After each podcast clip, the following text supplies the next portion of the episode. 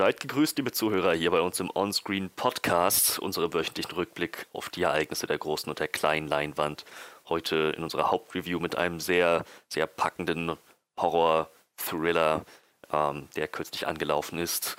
Aber wie gehabt, äh, wir, da wir in voller Besetzung sind und ähm, uns es nicht entgehen lassen wollten, die, die Ereignisse, die, die Highlights der, der letzten Wochen ein bisschen äh, auseinander, auseinanderzunehmen, werden wir natürlich das wie immer zuerst machen. Es wird also eine standardmäßige Folge mit uns dreien. Das sind unser Chef Johannes. Ja, ähm, guten, guten Tag, guten Morgen, guten Abend. ähm, äh, standardmäßig ja, aber ich glaube, wir haben da so eine kleine, ein kleines, ein kleines thematisches Feld, auf das wir uns heute insgesamt beziehen. Das, äh, ab und an kommt das mal vor, dass das alles sich so fügt. Wie die Teile eines Jigsaw-Puzzles. Wir reden nicht über Jigsaw oder so, aber. Die Sterne standen wieder richtig und es äh, gab eine Konvergenz. Ähm, und unser Horror-Experte Manuel. Ja, der hat nämlich heute besonders viel zu tun dann. Oh ja. Muss man bei genau. Hellraiser nicht auch irgendwie so eine, so wie so ein Puzzle irgendwie zusammenstecken oder so? Ja, die haben eher so eine Art Rubik's Cube, also so ein Würfel, den man dann ah. so drehen muss irgendwie. Ja, aber also so aber auf jeden Fall auch da fügen sich die Teile alle ja, richtig. Ja, genau, genau. Ja. Dann kommt man in die Dimension, wo man pausenlos gefoltert wird. Das klingt nach keinem guten Geschäftsmodell, wenn ich ehrlich bin. das, das sagen die Leute, die dann da gelandet sind, auch ständig. Ja, ähm, äh, wir, wir werden uns jetzt, wie gesagt, äh, mit den Highlights der Woche befassen. Drei Leute, drei News. Wenn ihr das überspringen wollt und direkt zu unserer Review von Der Unsichtbare oder The Invisible Man oder einfach nur Unsichtbare, so wie es auf unserer Kinokarte stand, ähm, dann könnt ihr das natürlich tun. Wir geben euch dafür den Timecode, denn wenn unsere Highlights der Woche äh, vorbei sind, wir alle drei unseren Senf, unseren Senf dazu abgegeben haben, dann beginnt unsere Review zu The Invisible Man, der Unsichtbare, bei eine Stunde, zwei Minuten und 57 Sekunden. Ja. Ähm, dann würde ich sagen, ohne, ohne weiter drum rumzureden, beginnen wir doch mit den Highlights der Woche. Highlights der Woche. Ähm, ja, ich denke, es gab einen allgemeinen äh, Konsens zwischen uns dreien, dass äh, Johannes Thema beginnen sollte, damit wir das schon mal aus dem Weg haben. Johannes, ähm, worüber wolltest du gerne reden? Ja, gerne ähm, vor allem. Ja, ja. ähm, ich hatte das Gefühl, da wir im Podcast schon seit das passiert ist immer mal den Fokus drauf gelegt haben und naja, irgendwo das, äh, glaube ich, alle das Gefühl hatten, dass das eine, eine, ziemlich einschneidende Sache war und auch immer noch ist und seitdem auch ziemlich viele Sachen so ein bisschen auf den Kopf gestellt hat, ähm, sollte es erwähnt werden, dass äh, der Prozess um Harvey Weinstein gerade zum Ende kommt, jedenfalls vorerst, ähm, und ein, ein äh, er für schuldig gesprochen wurde. Die Urteilsverkündung hat noch nicht stattgefunden, das wird in ein paar Tagen erst passieren, aber er ist auf jeden Fall schuldig gesprochen worden. Ähm, wir haben ähm, ja damals, als das losging und das Ganze so diese MeToo-Debatte und das, die MeToo-Bewegung losgetreten hat, äh, haben wir darüber schon gesprochen gehabt. Ähm, Harvey Weinstein ist nur auch jemand, der über viele Jahrzehnte schon den Ruf weg hatte. Also ich, das war, glaube ich, so eine Art offenes Geheimnis in Hollywood, ähm, dass, naja, Harvey Weinstein Leute in sein Bett einlädt mit äh, der mit der Aufforderung, ähm, ja, sich zu fügen, damit sie dann doch gefälligst ihre Karriere ein bisschen ankurbeln können. Und ähm, ich habe jetzt gerade vorhin nochmal, ähm, also ich habe einen, einen netten kleinen Artikel von den New York Times gefunden, die das so ein bisschen zusammenfassen, ähm, was diese Urteilssprechung jetzt angeht oder die, die, die Schuldsprechung. Ähm, und ich habe dazu jetzt nochmal aufgemacht von, bei Wikipedia einfach den Artikel zu diesen Prozessen. Und es gibt hier halt eine Liste mit ähm, den mit, mit Frauen, die halt ähm, zum einen sagen, dass sie von ihm ähm, sexuell belästigt oder angegriffen wurden. Das dürften, ich habe jetzt nicht alles durchgezählt, aber es dürften gut 80, 90 Frauen sein, wenigstens. Also es ist halt nur eine Auswahl davon.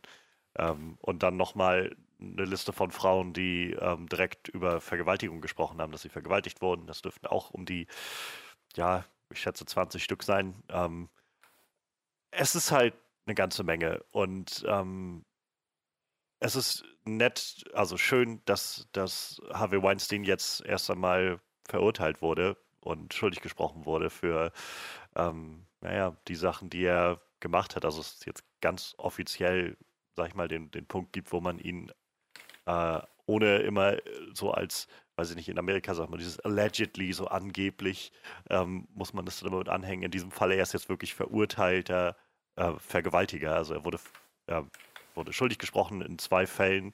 Ähm, in einem Fall war es ähm, kriminelle, wie hieß das hier? Ähm, kriminelle ähm, sexuelle Belästigung und das andere ist halt ähm, Rape, also Vergewaltigung im äh, Third Degree Rape. Ich kenne diese Unterscheidung da nicht. Mhm. Aber auf jeden Fall, diese zwei Fälle, für diese zwei Fälle wurde jetzt belangt. Ähm, die, der Schuldspruch dürfte irgendwo im Bereich zwischen 5 und 29 Jahren liegen. Ähm, der Mann ist mittlerweile 67, also es kann gut sein, dass er vielleicht den Rest seines Lebens im Gefängnis sitzt. Ähm, und das ist an sich, also ist auf jeden Fall schon mal irgendwie eine, eine gute Sache, dass jemand Konsequenzen, nämlich ähm, für das, was er gemacht hat über viele Jahrzehnte, für das ja, Leid, was er irgendwie zugefügt hat, mal ähm, ja, spüren muss und, und die einholen. Denn ja, meistens sind wir so in, den letzten Jahren dahin gekommen, in den letzten Jahrzehnten, glaube ich, dass, dass Leute gerade in, in einflussreichen Machtpositionen immer wieder darum kommen, sich Konsequenzen zu stellen. Und in diesem Fall ist das natürlich eine gute Sache, das zu sehen. Es bleibt natürlich so ein bisschen der bittere Beigeschmack, dass letztendlich in, in Anführungszeichen nur zwei Fällen er schuldig gesprochen wurde. Ähm, es gab im Vorfeld wohl viel Rangeleien darum, wie die Jury zusammengesetzt wird. In, also das Jury-System, das Rechtssystem in Amerika ist ja sowieso ein bisschen anders als unseres. Ähm, aber da war wohl lange von der Staatsanwaltschaft ähm, die Frage gestellt, warum die Jury zu Großteilen aus Männern besteht und warum Frauen nicht auch vertreten sind. Und letztendlich ist das Verhältnis wohl sieben zu fünf gewesen. Sieben Männer und fünf Frauen waren in der Jury. Ähm, und ja, nicht bei allen Sachen wurde einheitlich gestimmt, weshalb dann andere Fälle, für die er angeklagt war, ähm, ja, fallen gelassen wurden. Ähm, viele der Frauen, die belästigt wurden, haben gesprochen in dem ganzen äh, in, der, in der ganzen Verhandlung. Insgesamt wurden, glaube ich, waren bis zu 2000 Leute einbezogen, die irgendwie beteiligt waren und, und ihre ähm, er Erlebnisse dargelegt haben. Ähm, für viele war das wohl auch eine sehr schwere Herausforderung und ähm, sehr zehrend. Eine der ähm, Damen, die auch ähm, auf, also die, die quasi auch ihn äh, angeklagt hat für, äh, für, Vergewaltigung, hatte eine Panikattacke wohl, währenddessen sie da ähm, gesprochen hat.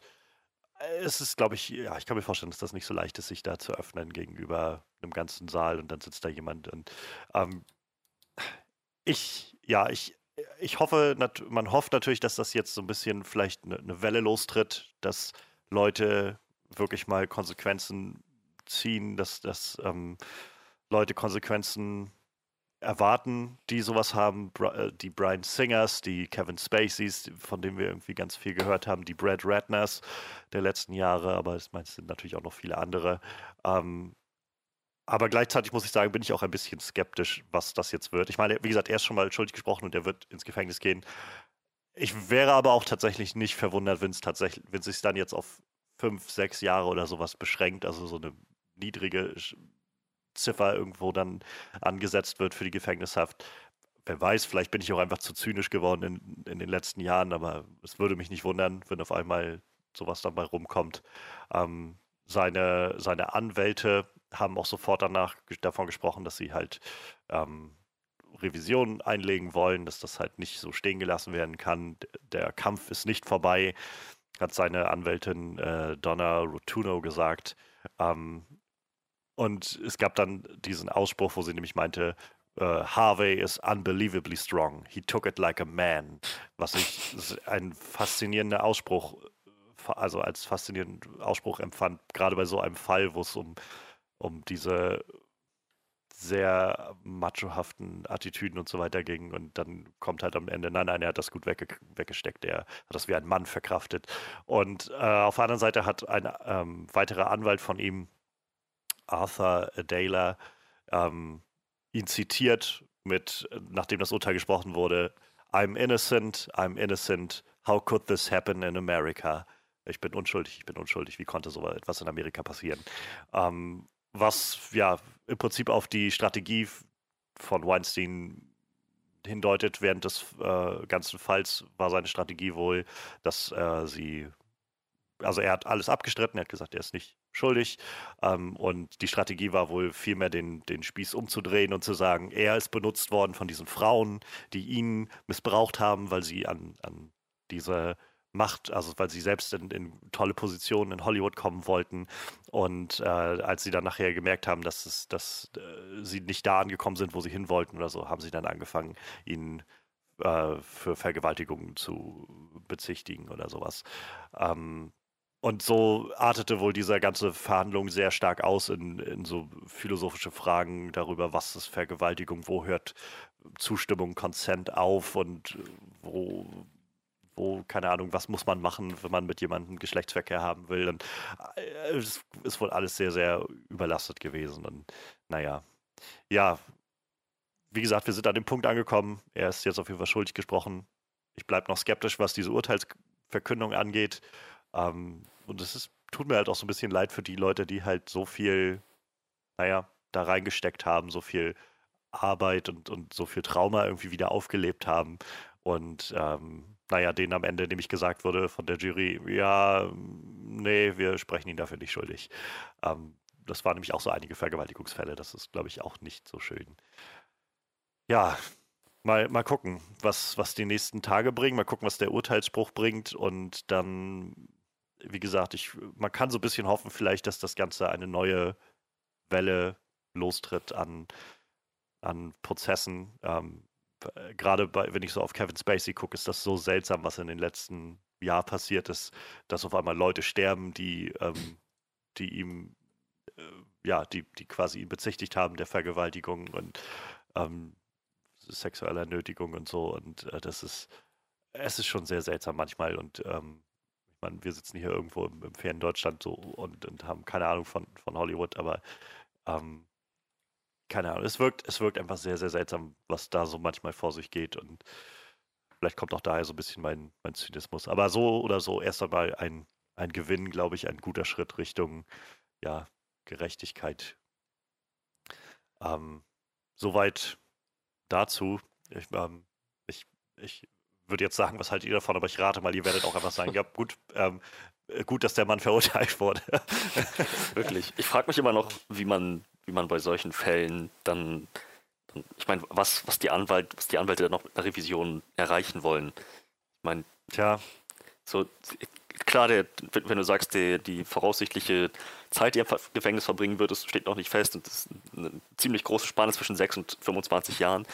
Der, vielleicht kann, lässt sich dahingehend noch was für ihn irgendwo retten. Und ich hatte gesehen, dass er auch also neben dieser Strategie, den Spieß umzudrehen, ähm, wohl auch irgendwie so das äußere Erscheinungsbild ja, ja. eines gebrechlichen alten Mannes hinlegen. Wir haben da mit einem Rollator ja, oder so. Genau. Die letzten Male, ja, jetzt in den letzten paar Verhandlungstagen kann man dann auf einmal immer mit einem Rollator und ganz gebrechlich. Ich bin so alt, ihr könnt mich doch nicht in dem Alter ins Gefängnis schicken. Ja. Unglaublich. Unglaublich. Aber ja, ähm, es gibt noch Gerechtigkeit. Was mich aber interessieren würde, es gibt doch, ähm, wir leben in einer Zeit, wo Victim-Shaming in solchen Fällen ähm, sehr, sehr beliebt ist, wo er sagt, ja, der arme Mann, diese Frauen versuchen noch seine ja. Karriere zu zerstören. Ähm, wie, ist, hast du mitbekommen, wieso die, die öffentliche Position ist zu Harvey Weinstein? Ob das, ähm, ob die rechtskonservative Seite da auch sagt, lass den armen Mann in Ruhe oder ob allgemein es eigentlich ruhig darum in der Hinsicht geworden ist, dass alle mehr oder weniger einsehen, ja, der Typ hat echt Scheiße gebaut. Also ich, äh, ich glaube, es gibt da nicht, nicht viel Widerspruch für. Ich glaube, dafür ist es, also ich habe jetzt nicht intensiv geguckt, aber ich habe während der Recherche ein, zwei Überschriften noch gesehen, allein dadurch, dass äh, Donald Trump sich dazu geäußert hat mit so einem, ja, ich konnte Harvey Weinstein nie, nie wirklich leiden, so okay, ungefähr. Das ist halt ja. so ungefähr. Und, ähm, ja, ich, ich glaube, das Ding ist halt einfach, dass es zu zu offen war, dieses Geheimnis, dass er eben so drauf ist. Ähm, es gab wohl einen, also einen Fall, das wurde hier mit beschrieben in dem, der Zusammenfassung von New York Times ähm, von 2015, wo ein italienisches Model nämlich ähm, Aufnahmen, also so heimlich das mit aufgenommen hat, wie, wie er darüber äh, gesprochen hat, dass er sie ähm, ja, groped, so be, be, betatscht hat. Ähm, und davon geredet hat, dass er das halt doch ständig macht und es ist doch alles nicht so wild und so weiter. Und äh, das, also es gibt halt einfach schon viel zu lange genau die, die, das Wissen darum, wie er drauf ist und was Harvey Weinstein gemacht hat. Und ähm, äh, umso krasser ist es tatsächlich, je nach, wenn man sich immer mal so ein bisschen jedenfalls da reinliest, dass das so lange so, ja, so, so unberührt blieb und niemand was dagegen gemacht hat. Und jetzt auf einmal das Ganze erst so kommt in den letzten zwei Jahren. Ähm, das ist schon so ein bisschen heftig, eigentlich, die, die Vorstellung, dass das halt, wer weiß, viele Jahre ging. Und was ja auch nochmal so ein Ding ist in Amerika. Also, wie gesagt, dieses Rechtssystem ist so anders und ich verstehe unser Rechtssystem schon kaum. Und äh, also ich habe das Gefühl, oder so wie ich das jetzt so wahrgenommen habe, dass so einige Sachen dann auf einmal verjährt waren oder sowas, was ich, was sowas ist, was ich nie verstehe, dass, dass so kriminal, krim, kriminelle Akte irgendwie einfach verjähren können und, und dann auf einmal wird das nicht mehr belangt, weil es einfach zu lang her ist oder sowas. Ich, keine Ahnung. Ähm, ja, aber so oder so, ich glaube, die, die öffentliche Meinung, es wird kaum Leute geben. Du wirst wahrscheinlich ein paar Verrückte finden, die sagen, oh, der arme Weinstein, aber so die in, im öffentlichen Diskurs, glaube ich, gibt es kaum jemanden, der sagt, nee, also da sind sie jetzt ganz schön unfair gewesen zu Mr. Weinstein. Okay. Dieses ganze Jury-System ist halt so Banane, ne? Also ich habe jetzt gerade mal überschlagen, wir reden hier von fast 100 Frauen, die ihn irgendwie wegen irgendwas belangen wollen oder ja. es auf jeden Fall erwähnt haben, dass irgendwas vorgefallen ist. Und das, das reicht ja echt. Du sitzt in diesem Jury-System und sagen wir mal, die hören sich so 30 Frauen an und eine knickt irgendwann ein und sagt, ja, ich wollte mich nur hochschlafen. Sagen wir mal, es gab eine. Also gibt, sowas gibt es ja nur, äh, sowohl männlich als auch weiblich, ne? Und dann hast du vielleicht eine von diesen fast 100 Frauen, die sagt, ja, ich hab das, wollte das ausnutzen. Und dann hast du aber bestimmt schon zwei, drei Leute in der Jury damit rumgekriegt, die dann sagen, ja, aber wenn das einmal passiert ist, Wer weiß, wie oft das noch dann passiert ist. Ja. Naja, das, das ist ja gerade das Ding. Ne? Also, und dann hast du ja schon äh, eine sichere Karte, wenn fast alles einstimmig bestimmt werden muss, ne? wenn du ein, zwei Leute mit sowas dann auf deine ja. Seite gezogen hast. Ne? Ich meine, ich, ich, das Grundkonzept kann ich irgendwo nachvollziehen, so diese Idee, diese ganz urdemokratische Idee von, ähm, die, die Leute sollen halt auch von, von ihresgleichen sozusagen verurteilt werden. Ähm, aber in der Praxis ist das halt sehr schwer, glaube ich jedenfalls, so, weil, naja, die meisten Leute eben nicht ähm, kriminalwissenschaftlich oder so ausgebildet sind und kein Jura studiert haben oder eine Vorstellung davon haben und, äh, glaube ich, viel zu schnell ja auch, naja, ich will nicht sagen in die Irre geführt werden können, aber eben so geleitet werden können von diesen Staatsanwaltschaften und Verteidigern und so weiter. Ähm, und ich glaube, das ist halt gerade der Punkt, den Sie angesprochen haben mit, ähm, mit, mit der Zusammensetzung der Jury, wenn du halt gerade so viele Männer da drin hast. Ähm, und es ist halt eine dieser ganz großen Strategien, die wir in den letzten Jahren sehen, seit MeToo losging. Ähm, so dieses, ja, aber also das ist ja auch ganz gefährlich. Wie schnell geht denn das jetzt, dass ein Mann einfach so verdächtigt wird oder sowas? Und äh, so diese, diese Vorstellung, als würde das als wäre das so wahrscheinlich und so häufig, dass halt Frauen einfach auf einen Mann zeigen und sagen, der hat was Schlimmes gemacht mit mir, obwohl da gar nichts war oder sowas. Aber genau solche Sachen musst du ja dann bloß ansprechen und triggern und immer so in, in der in deiner Art und Weise zu reden irgendwie hervorheben und so tun halt, also ja, und, und den Fokus darauf legen, um wahrscheinlich genau bei diesen männlichen Juroren dann dieses Gefühl von, naja, aber kann ich die jetzt verurteilen? Das ist ja auch schon ganz schön, so genau weiß man das ja auch alles gar nicht oder so. Und ja, also so wirkt es auf mich jedenfalls. Und das ist sicherlich auch sehr, sehr vereinfacht jetzt gedacht, ohne Frage, aber ähm, ja, gerade bei solchen Sachen stelle ich mir, also stellt sich mir auch die Frage, ob dieses dieses Jury-Prinzip wirklich eine gute Idee ist. Ja, vor allem, ich denke mir dann gerade so, dann haben die jetzt so ein paar Fälle abgeschmettert. Ich weiß ja nicht, was genau da jetzt, wofür er nicht verurteilt wurde, was er wahrscheinlich trotzdem begangen ähm, hat. Es waren wohl, ähm, also es waren, glaube ich, sechs konkrete Fälle, für die er verurteilt, also angeklagt war. Und für zwei wurde, jetzt, äh, wurde er jetzt verurteilt. Und ich glaube, ähm, die anderen Fälle waren auch ähm, vor allem sexuelle, Sex, Sexual Assault, also so sexueller Übergriff. Ja.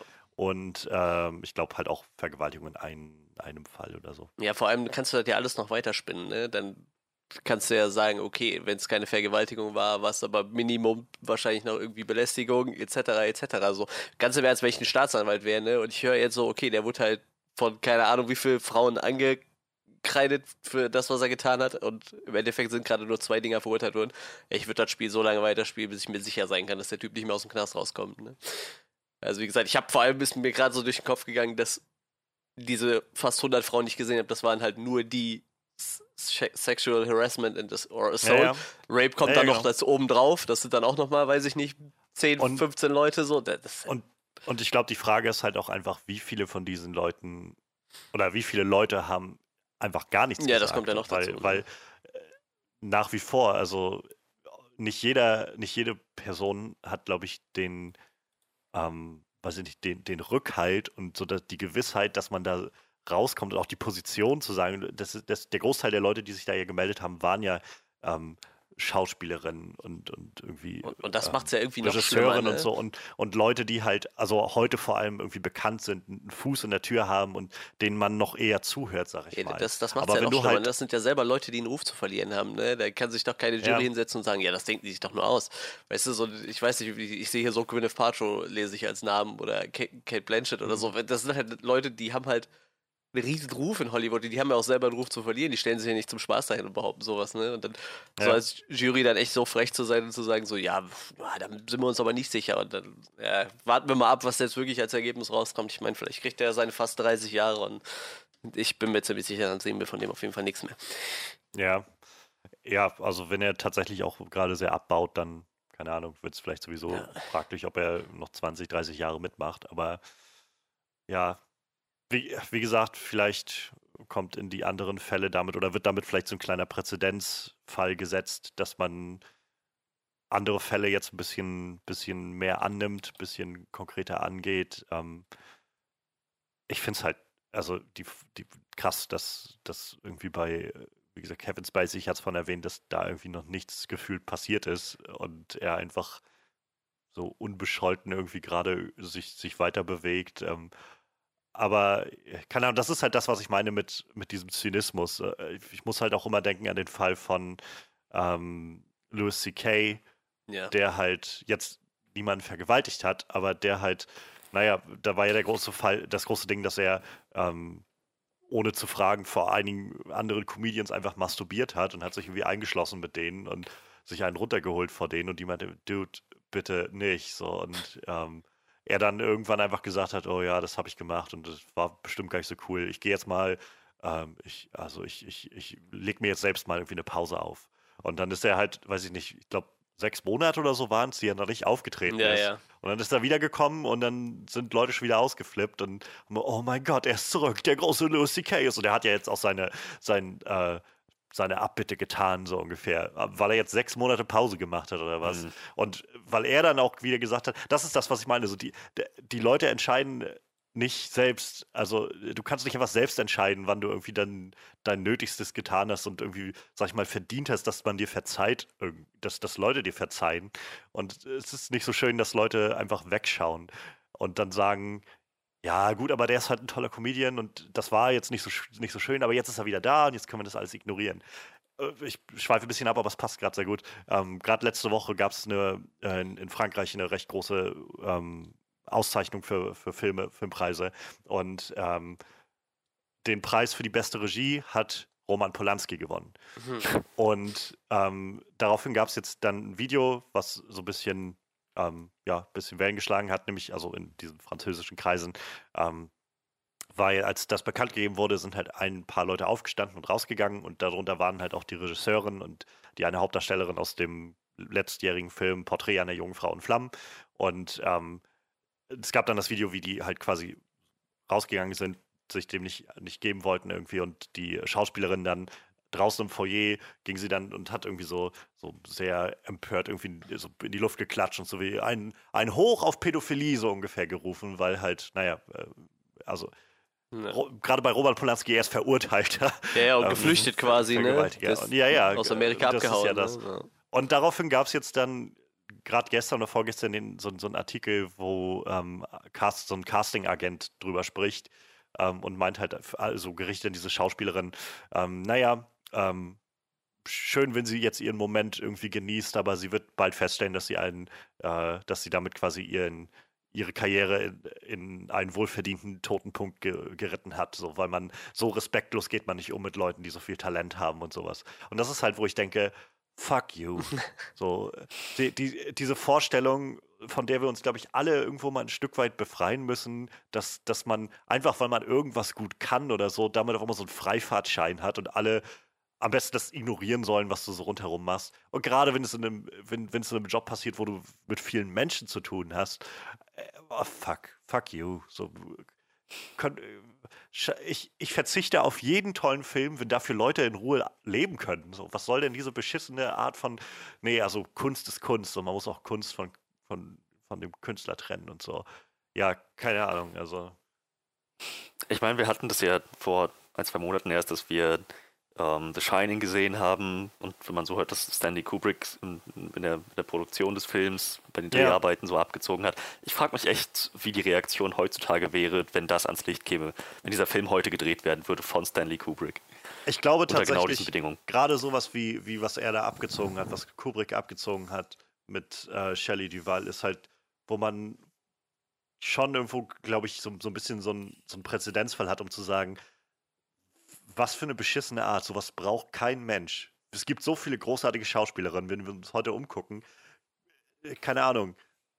Charlize Theron ist eine wahnsinnig großartige Schauspielerin. Und ich rate mal, die muss man nicht irgendwie erst brechen, damit die, damit die da hinkommt und das macht. Und ich glaube halt auch, dass, also für mich jedenfalls, zeugt das tatsächlich auch so ein bisschen davon, dass jemand vielleicht eine tolle Vision hat, aber scheinbar auch kein so großartiger Regisseur ist. Also es, es tut mir leid, aber äh, als Regisseur ähm, gehört, glaube ich, auch dazu. Du bist ja, du bist ja nicht nur dafür zuständig, dass du auf Biegen und Brechen deine Vision irgendwie einfängst, sondern du bist auch irgendwo der Chef von diesen ganzen Leuten, die da alle arbeiten. Und du bist dafür verantwortlich, dass sie einen, einen Arbeitsplatz haben, der ihnen der ihn nicht, der sie nicht dazu treibt, dass ihnen die Haare ausfallen nach Monaten der Arbeit, sondern du bist auch dafür verantwortlich, dass es den Leuten da gut geht. Und wenn du das nicht hinkriegst, dann bist du vielleicht nicht auf allen Ebenen deines Jobs wirklich gut. So. Also insofern will ich sagen, so, man, man, man kann sich, man, man soll sich irgendwie vielleicht nicht gegenüber allem verschließen, aber man sollte vielleicht auch ein äh, bisschen reflektierter über Sachen nachdenken und nicht immer einfach sofort so reflexartig sagen, ähm, ja, nee, Kunst und Künstler trenne ich. Nur weil man diese eine Sache mag, die der Typ gemacht hat und dann einfach sich keine weiteren Gedanken darüber machen will. Das ist das, was mich so am meisten stört. Weil ich glaube, wenn Leute mal anfangen würden, sich wirklich darüber Gedanken zu machen, dann nicht, dass sie zwangsläufig aufhören, The Shining zu gucken oder so, aber dann, oder, oder was ich, Chinatown oder sowas von, von Polanski oder sowas. Aber sie würden vielleicht einfach mitkriegen, dass in ihnen auf einmal so gewisse Konflikte entstehen beim Gucken der ganzen Sachen, beim Genießen dieser ganzen Sachen. Und allein diese Konflikte mal zu spüren, ist, glaube ich, wäre schon mal was wert, um so ein bisschen mehr hinzuhorchen, was, was Leute erzählen, was ihnen zugestoßen ist. Ja, ist halt immer schwierig. Ich muss auch sagen, ich kann mir halt tatsächlich so ältere Sachen von gewissen Leuten halt irgendwie immer noch angucken, aber ich sag mal, ich glaube, ich habe das auch schon öfter gesagt, aber wenn jetzt noch mal einer sagen würde, ich würde mit Kevin Spacey zusammenarbeiten, so, dann wäre es halt vorbei so, ne? Dann wird so jetzt ich habe ich kann mich halt immer noch rausreden mit diesem Jahr ich, ich weiß nicht, man muss halt ja ein bisschen wertschätzen, die anderen Leute, die an diesen ganzen Projekten gearbeitet haben, so, ne? Aber jetzt sollte ja nur jedem klar sein, so mit welchen Leuten man noch zusammenarbeiten kann und mit welchen nicht, ne? Und dann, wenn jetzt irgendeiner sagt, komm, wir drehen einen Film mit Kevin Spacey in der Hauptrolle, dann würde ich sagen, ja, der ist halt drauf geschissen, ne? Das Ganze, da brauche ich auch dieses Werk nicht unterstützen, wo viele Leute dran gearbeitet haben, weil die wissen ja nur jetzt alle, was Sache ist, ne? Ja. Bei älteren Sachen ist halt so, weiß man ja nicht. Ich sag mal zum Beispiel gerade im Fall Kevin Spacey, ich glaube, da war nicht so ganz klar, was der so alles am Stecken hatte, bis das rausgekommen ist. Ich sag mal, bei Harvey Weinstein könnte man vielleicht noch sagen, ich glaube, das hat schon länger die Runde gemacht, so, ne? Da hat nur einfach keiner sich getraut, was zu sagen, aber ich, ich denke so, deshalb, so ältere Sachen gehen dann meistens noch. Klar fühlt sich das irgendwie komisch an, aber wie gesagt, ich hätte jetzt eher ein Problem damit, wenn jetzt Leute mit denen immer noch zusammenarbeiten ja, würden, ne? Sicher. Ähm, ich will auch gar nicht sagen, dass man, wie gesagt, ich, mein Punkt ist ja nicht, dass man, dass jeder automatisch das ablehnen muss, was man da, was da war und was, äh, keine Ahnung, was, woran Leute da mitgewirkt haben oder so, sondern einfach, dass man sich darüber Gedanken macht. Weil ich glaube, das ist eher diese Reflexhaltung, erstmal zu sagen, nee, Kunst und Künstler trenne ich. Und damit macht man sich auf einmal keine Gedanken mehr darum, was, was damit einhergeht. Und gerade so bei Sachen wie mit Kevin Spacey ist, wo ich dann denke, also wo, wo ich glaube, man muss sich ein bisschen Gedanken darüber machen, weil das nur jemand ist, der vor allem am Set Leute irgendwie äh, ja, betatscht hat, äh, gedrängt hat, sexuell genötigt hat, so solche Sachen. Also wirklich an diesem Arbeitsplatz, bei dem das Ganze, bei dem er tätig war. Und ähm, jeder kann ja zu seinem eigenen Schluss kommen, wie er dazu steht und ob er, ob er das einfach, ob er das quasi verkraften kann und ob das das Bild dieses Films oder so weiter trübt oder so. Das macht Kevin Spacey als Riesenarschloch macht jetzt den Film Seven nicht wirklich viel schlechter. Ja. So. Aber äh, jeder muss, ich, ich, meine einfach nur, jeder sollte sich mal damit auseinandersetzen und selbst ja, sich die Frage stellen, wie er eigentlich dazu steht. Statt halt so reflexartig zu sagen, nee, nee, also, ähm, nee. Und was du, was du gerade meintest, ich finde es halt interessant, wie Leute bei solchen Sachen halt immer argumentieren mit so einem, ähm, da haben so viele Leute dran gearbeitet, das ist ja auch nicht ganz fair denen gegenüber. Aber sobald irgendwo das Logo Disney oder so draufklebt, dann ist es sofort irgendwie, nee, alles scheiße, gucke ich nicht. Als ob da nicht tausende Leute dran gearbeitet haben. So. Also, ich will einfach nur sagen, wir alle haben, glaube ich, so unsere, unsere Blindspots und unsere eigenen ähm, heuchlerischen Aspekte, da nehme ich mich nicht aus, wo wir alle mal irgendwo so unsere, unserem eigenen Geschmack zuliebe einfach Dinge ignorieren oder so. Und ich glaube, statt einfach allen Sachen abzuschwören oder sonst was, sollte es vielleicht zu dem Punkt kommen, dass wir einfach darüber nachdenken, dass wir uns damit auseinandersetzen und das mal wirklich klar machen, was für, ja, was, was für eine Position wir eigentlich haben. Ich glaube, das wäre schon mal viel wert. Weil dann hört man, glaube ich, eher den Leuten zu, die tatsächlich sagen, ähm, ich habe eine ziemlich scheiß Erfahrung mit dieser Person gehabt oder so. Gutes Abschlusswort, würde ich sagen. Ja, ähm, dann ähm, schauen wir mal, wie sich die nächsten Monate und Jahre so entwickeln in dieser Hinsicht. Äh, die MeToo-Bewegung hat ja einiges losgetreten und wie gesagt, ähm, mit etwas Glück führt das tatsächlich zu einem, zu einem Shift, so ein paar Paradigmen in Hollywood. Ähm, wir gehen erstmal weiter zu den nächsten Highlights der Woche, zu unterhaltsameren, angenehmeren, würde ich sagen. Äh, wir haben zwei Trailer zu besprechen und hm, ich überlege gerade. Ich glaube, ich würde mal mit, äh, mit meinem beginnen, weil ich mir auch nicht so hundertprozentig sicher bin, in welches korrekte Genre der so fallen wird. ähm, Saint Maud ist ein Film, der ebenfalls dieses Frühjahr rauskommen soll, ne? Ich glaube ja. Ja. Ähm, das wird ein sehr horrorlastiges Frühjahr. Und äh, ja, ich, ich würde mal schätzen, es äh, geht es geht um eine junge Frau, die als Pflegerin arbeitet, mit im, im Namen oder im Dunst einer, einer kirchlichen Gemeinde und einer, einer Mission und dabei auf ähm, ein paar sehr seltsame Menschen trifft, die, die ihr Leben sehr, sehr auf den, auf den Kopf stellen. Und ich meine, der, der Trailer ist ziemlich so ein bisschen chaotisch geschnitten. Ich, am Anfang war ich mir nicht sicher, ob das überhaupt in unserer Gegenwart spielt, einfach mhm. wegen der Aufmachung des Hauses und äh, der Kleidung. Ich war mir nach dem ersten Gucken des Trailers nicht sicher, ob diese Frau nicht einfach irgendwie unsterblich ist, weil die hunderte Jahre lebt und immer als Krankenpflegerin arbeitet, im 19., 20., 21. Jahrhundert, also immer weiter. Ähm, und naja, hinzu kommt halt diese übernatürliche Komponente und es ist das Studio, das uns Midsommar gegeben hat und das uns Hereditary gegeben hat. Also Kult und Drogen und alle möglichen Einbildungen. Alles ist irgendwie möglich bei diesem Film, habe ich das Gefühl.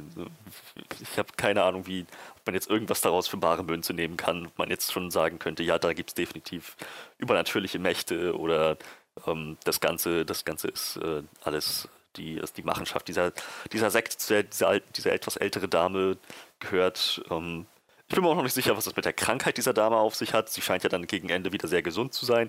Ich, es, es, es ist alles. Ich schätze, das sind alles so Fragen, die sich ergeben, die dann erst beantwortet werden, hoffentlich mehr oder weniger zufriedenstellend im Laufe des Films. Für den Anfang habe ich nur das Gefühl, äh, die, dieser Film ist äh, ziemlich verrückt. ähm, aber ich, ich mag den Ton. Es strebt einen ganz bestimmten Ton an und den Ton erkennt man auch wieder. Ja. man, da klingelt das Telefon bei jemandem.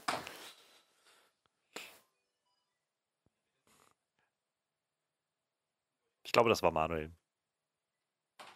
Ist denn Manuel noch da? Nein. Da bin ich wieder. Okay, gut. Ähm, ich meine, also vom, vom Ton her, äh, Hereditary hättest du gesehen, Mann. Nee, immer noch nicht. Aber den kann ich jetzt gucken, Oh. ja, tatsächlich. Okay, aber du hast Midsommar, aber Nein, hab ich Midsommar auch hast du nicht gesehen. oh. Also zu, zur Info, ich glaube, Hereditary ist im Moment gerade bei Amazon, Amazon, ja, genau, Prime ja. und Midsommar kommt in zwei Wochen oder so zu Amazon Prime. Also Genau. da gibt es bald das volle Ari Aster Programm. Es ist nämlich genau dieser, dieser Ton, habe ich das Gefühl. Halt so dieses, naja, ähm, jemand, der in was reingerät, was viel, viel tiefer geht, als man sich das vorstellen oder auch wünschen möchte. Einfach so ein, so ein Blick in menschliche Abgründe, nichts ist so, wie es scheint. Und naja, das war eben, das war das, was sowohl bei Hereditary als auch bei Midsommar eine ziemlich große Rolle gespielt hat. Ich habe das Gefühl, ähm, Ari und anscheinend auch dieses Studio dann in, in der Konsequenz haben festgestellt, Sekten, Kult, Horror ist äh, eine Nische, die noch nicht hundertprozentig erforscht ist und genutzt ist. Und da kann man noch einiges, einiges drehen.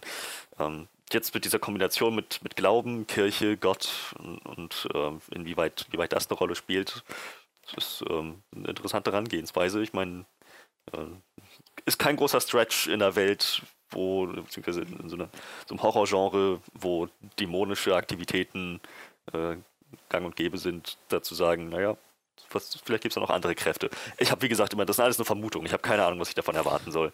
Aber ich, äh, ich bin definitiv interessiert. Wie sieht es denn bei euch aus? Ja, ja, ja, ja, doch. Ich würde mir den wahrscheinlich angucken. Also ich habe gerade mal geguckt, das ist ein äh, Psychological Horror Film, also so wird er betitelt. Und scheinbar geht es darum, dass die Dame äh, Katholizismus äh, konvertiert, weil sie glaubt, dass sie besessen ist. So, das scheint so die Grundprämisse zu sein. Ja, ich weiß nicht, also so viele Filme mit, ob sie jetzt besessen ist oder nicht, steht ja noch aus, aber so viele Filme mit Besessen habe ich nicht gesehen. Ähm, viele, die ich gesehen habe, waren sich sehr ähnlich. Aber hier, der hat schon auf jeden Fall vom Ton her wirkt der schon mal ein bisschen anders wie so die anderen Filme in die Richtung. Der wirkt auch äh, ein bisschen geerdeter, glaube ich. So, ne? Wie gesagt, man weiß jetzt nicht so genau, ob da was Übernatürliches stattfindet. Ja, ich Hm. denke schon, ich würde mir den angucken. Ich bin mal gespannt, ob der bei uns im Kino landet. Würde ich mir den vielleicht angucken. Es sieht halt sehr so aus, als ob die Dame so, naja, irgendwie den Verstand verliert Ja, ja. In, in diesem, weiß nicht, in, in so einem, und, und sich in so einem fanatischen, ja, Katholizismus verläuft oder. Aber es gibt, glaube ich, auch einen kurzen Shot, der so suggeriert, als würde sie schweben oder so. Also, Ja. so, da, wo dann wieder so ein bisschen die Frage kommt, gibt es doch ein übernatürliches Element da drin? Ähm, so oder so gibt es auf jeden Fall sehr, sehr, also für mich sehr, weiß ich nicht, sehr schmerzhafte Elemente, das mit anzusehen, wie sie sich halt dieses Nagelbrett in, in den Schuh legt und dann damit rumläuft. Und äh, sie scheint ja zum Schluss auch nochmal irgendwann ein bisschen äh, mörderisch zu werden. Jedenfalls sieht man da ihr Gesicht irgendwie mit Blut überspritzt. Und, ähm, es ist, ja, keine Ahnung, also ich, äh, ich bin be bekanntlich nicht der größte Horrorfan ähm, und ich weiß auch nicht, ob das jetzt so die Art von Horrorfilm ist, die ich so unbedingt gucken will, aber ich äh, habe einfach riesigen Respekt und, und ähm, riesige Wertschätzung dafür, dass es halt dieses Studio A24 gibt, die einfach so in den letzten Jahren sich so diesen, diesen Platz rausge, rausgeschält haben in diesem Studiosystem als so als, als Kunst, äh, so eine Mischung aus Kunstfilm und meistens so Genre-Horrorfilm. Ich meine, ähm, Uncut Gems war jetzt auch von denen, der war halt nicht so Horrorfilm, aber auch das war sehr experimentell alles und, und anders. Und äh, keine Ahnung, sie schaffen es, glaube ich, so ein bisschen diese, diese Gratwanderung, dass es, dass es irgendwo schon diese kunstvolle Vision von verschiedenen Regisseuren ist. Also das, was äh, hier Sand Maud ist von Rose Glass, das wird wohl auch ihr, ihr erster Film sein. Ähm, scheint schon, also es sieht schon sehr, sehr kunstvoll aus, aber gleichzeitig halt auch, ich sag mal in Anführungszeichen Mainstream genug, ähm, dass man vielleicht nicht zu viele Leute damit vor den Kopf stößt oder so. Ähm, Hm. Was glaube ich halt der Grund war, warum so Sachen, warum Hereditary gerade ähm, eher so ein bisschen gemischt aufgenommen wurde, weil damals Leute, glaube ich, mehr erwartet haben, dass das so ein sehr klassischer Horrorfilm wird, so sehr klassisch, ähm, weiß ich nicht, Exorzist-mäßig oder sowas in der Art. Und dann halt naja, Hereditary bekommen haben, der auf einmal so ganz andere Ebenen gegangen ist und auf ganz andere Sachen den Fokus gelegt hat. Und ähm, gibt viele Leute, für die das richtig gut funktioniert hat. Und es gibt auch, also ich habe schon so einige Kommentare gelesen von Leuten, die meinen, boah, das Hereditary ist der größte Scheiß und ich verstehe nicht, warum Leute das alles so mögen. Also. Und ich glaube, es hängt einfach ganz viel immer von den Erwartungen ab. Aber ja, mittlerweile hat A24, glaube ich, sich einfach diese, diesen Ruf ge geschaffen als Studio mit, mit diesen abgedrehten, äh, experimentellen Horrorsachen. Ähm, ich habe vor ein paar Monaten eine Bahnfahrt genutzt und mir bei Netflix, ich weiß nicht, ob der noch da ist, ähm, It Comes at Night angeguckt. Das ist auch A24-Film gewesen, der auch damals, glaube ich, verhältnismäßig gefloppt ist so an den Kinokassen und, und so ein bisschen gemischt aufgenommen wurde, weil Leute auch da viel davon ausgegangen waren, dass das so ein bisschen so ein, so ein Zombie-Horrorfilm wird in die Richtung. Und es gibt so Elemente davon, aber der Film macht halt tatsächlich was ganz anderes daraus. Das Ganze wird vielmehr wirklich auch wieder so zu einem psychologischen Horror-Ding, wo, wo so die Abgründe der Menschen untereinander sich öffnen, wenn sie unter Druck stehen. Und äh, ich habe das sehr genossen, muss ich sagen. Also ich fand, das war ein ziemlich intensiver und guter Film. Ähm, aber halt auch so schwer schwer festzunageln und, und so zu beschreiben als das ist das. Also ich könnte nicht sagen, das ist halt ein Slasher-Film oder das ist halt, keine Ahnung, so ein, so ein Supernatural Conjuring-Film oder sowas, sondern es ist so irgendwo immer dazwischen mit so einer ganz eigenen Note. Und wie gesagt, nicht mein Genre, aber ich weiß zu schätzen, dass es das gibt. Also da, wir, wir, wir reden jetzt nachher gleich, glaube ich, ja nochmal über Manuels Thema darüber, wo es gibt, glaube ich, den Trend, dass man naja, den haben wir nicht nur im Horror überall, dass wir so zurückkehren zu vielen bekannten Sachen und die IPs immer wieder aufleben lassen, die wir, die schon vor 20, 30 Jahren funktioniert haben. Ähm, und das ist jetzt mal sowas, wo, naja, ganz offensichtlich neue, neue Ideen geschöpft werden und Leuten Raum gegeben wird, diese neuen Ideen umzusetzen. Oh, ich habe auch die ganze Zeit, äh, fiel mir gerade wieder ein, wo wir bei irgendwelchen Studios sind, die so neue abgefahrene Sachen ausprobieren. Ich habe die ganze Zeit nur die äh, Spectral Vision auf dem Schirm, hier das von Elijah Wood mitgegründete. Ja. Die haben ja auch wirklich nur so abgefahrene Sachen gemacht, glaube ich, bis jetzt. Ne? Da kommt ja jetzt auch dieser Color Out of Space mit äh, Nicolas Cage ja, in der Hauptrolle. Nicolas Cage, ja. Da bin ich ja, das ist auch so, so ein Label, wo ich irgendwie noch nichts von gesehen habe, aber irgendwie nur Gutes hören. Ich glaube, bei A24 habe ich auch nicht so viel gesehen. Da eben mal drüber geguckt. Ich glaube, äh, Climax habe ich gesehen von Gaspar Noir, der war schon ziemlich abgefahren. Der ist, oh ja, das war ein sehr Ja gut, aber alle Gaspar Noir-Filme sind halt so, ne? ja. Ich weiß gar nicht, ob The, The, The Witch, Witch ähm, ob der auch von dem, von denen war. Könnte, könnte das sein. Ähm, den habe ich nicht gesehen, aber ja, doch, war auch A24, genau. Ähm, der weiß ich, war damals auch recht groß, ähm, 2015 nämlich recht groß rausgekommen als so ein abgedrehter Horrorfilm. Und derselbe äh, Regisseur von, von The, The Witch, Witch, also es gab so eine Schreibweise, wo es das W vorne als zwei Faust nebeneinander gemacht mhm. wurden. Ah. Ähm, und der, der Robert Eggers, der Regisseur, hatte jetzt letztes Jahr den äh, The Lighthouse gemacht, den Film Ach, mit Robert Pattinson und, und äh, Willem Dafoe, der wohl auch absolut abgedreht und seltsam und weird oh, Swiss war. Army Man ist auch ähm, von denen. der war auch sehr abgefahren. Swiss Army Man war crazy. Habt ihr den gesehen? Ich noch nicht. Ich habe den schon lange auf der Liste stehen, aber ich bin irgendwie noch nicht dazu gekommen. Den furzenden Daniel Radcliffe. ja. Die Leiche. Ja. Der war sehr schräg, der Film. Aber äh, sehr unterhaltsam. Sehr guter Film. Ja, die sind auf jeden Fall auch sehr umtriebig, ne? Also die machen echt verdammt viel, ich mir erstmal so angucke. Ja, aber halt hauptsächlich Neues. Ja. So. Also wenig. Und halt auch fast nur kleine Sachen, ne? Also oder kle ja. kleinere Produktionen, sag ich mal, ne? Ist so, keine Ahnung, ich für mich äh, sind sowieso viele von diesen äh, Horrorschmieden immer so, dass das recht ähnlich, sag ich mal. Ähm, aber ich habe so das Gefühl, dass, dass das ist auf so einer Ebene wie Blumhaus, nur dass Blumhaus viel mehr so noch ähm, Fast Food, sag ich mal, macht. Ja. So diese schnellen, einfach gemachten Horror-Dinger. Davon sind nur drei von zehn vielleicht wirklich gut. Aber es reicht so. Und bei A24 habe ich das Gefühl, die machen halt auf ähnlicher Größenordnung ihre Sachen, aber deutlich, weiß ich nicht, deutlich experimenteller. Und vielleicht ist auch nicht alles davon der Hit, aber es ist auf jeden Fall immer was Einzigartiges. Ja, die haben letztes Jahr allein 19 Filme gemacht, von denen mir tatsächlich vom Mann mehr auch nur vier was sagen. Also es ist wahrscheinlich auch ganz viel, was einfach so durchgeht, wo man, weiß ich nicht, wo vielleicht auch noch so ein paar Perlen dabei sind, ne? wenn man mal sich wirklich ja. durcharbeitet. Verrückt.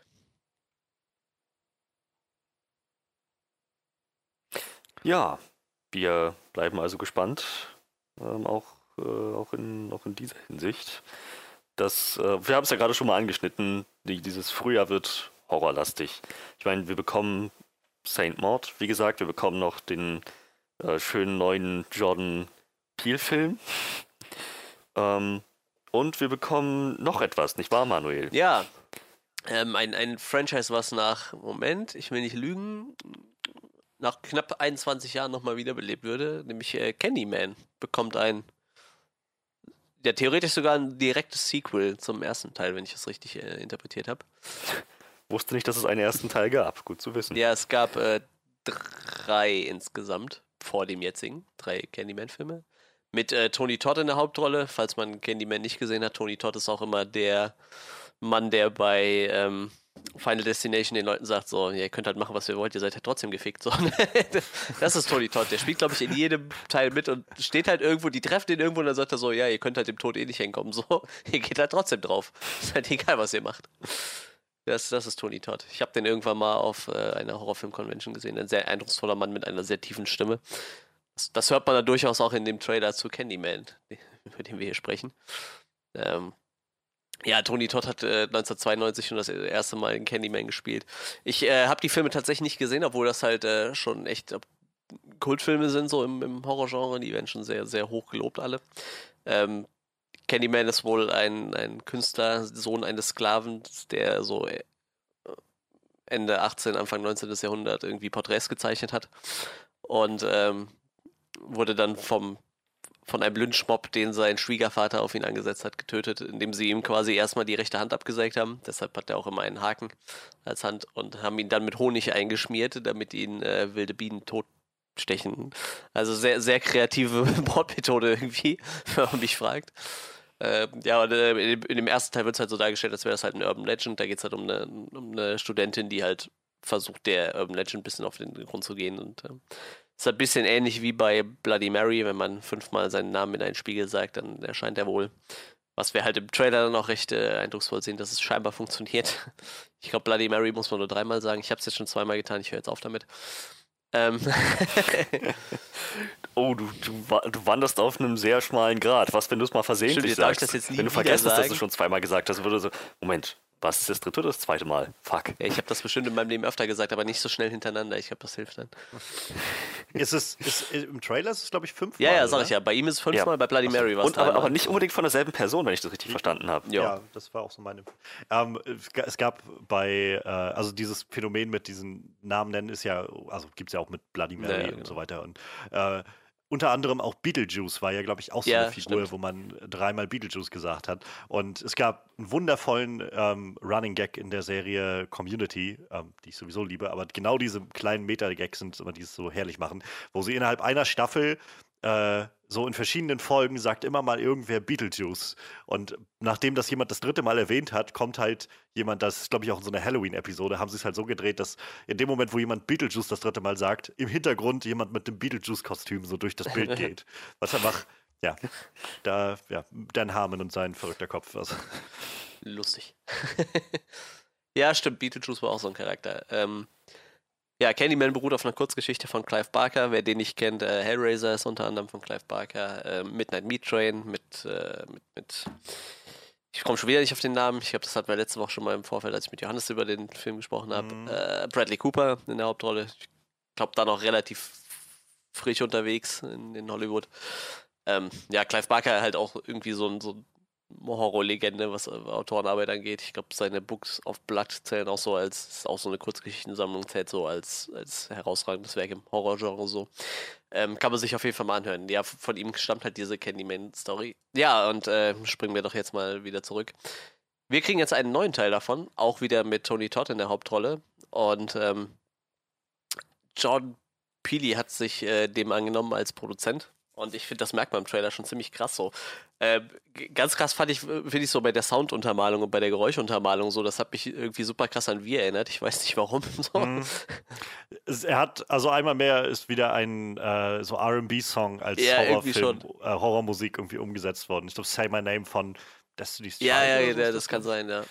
Und auch, auch, diese Geräusche, die zwischendurch immer kommen, das erinnert mich irgendwie alles immer schwer an Wir.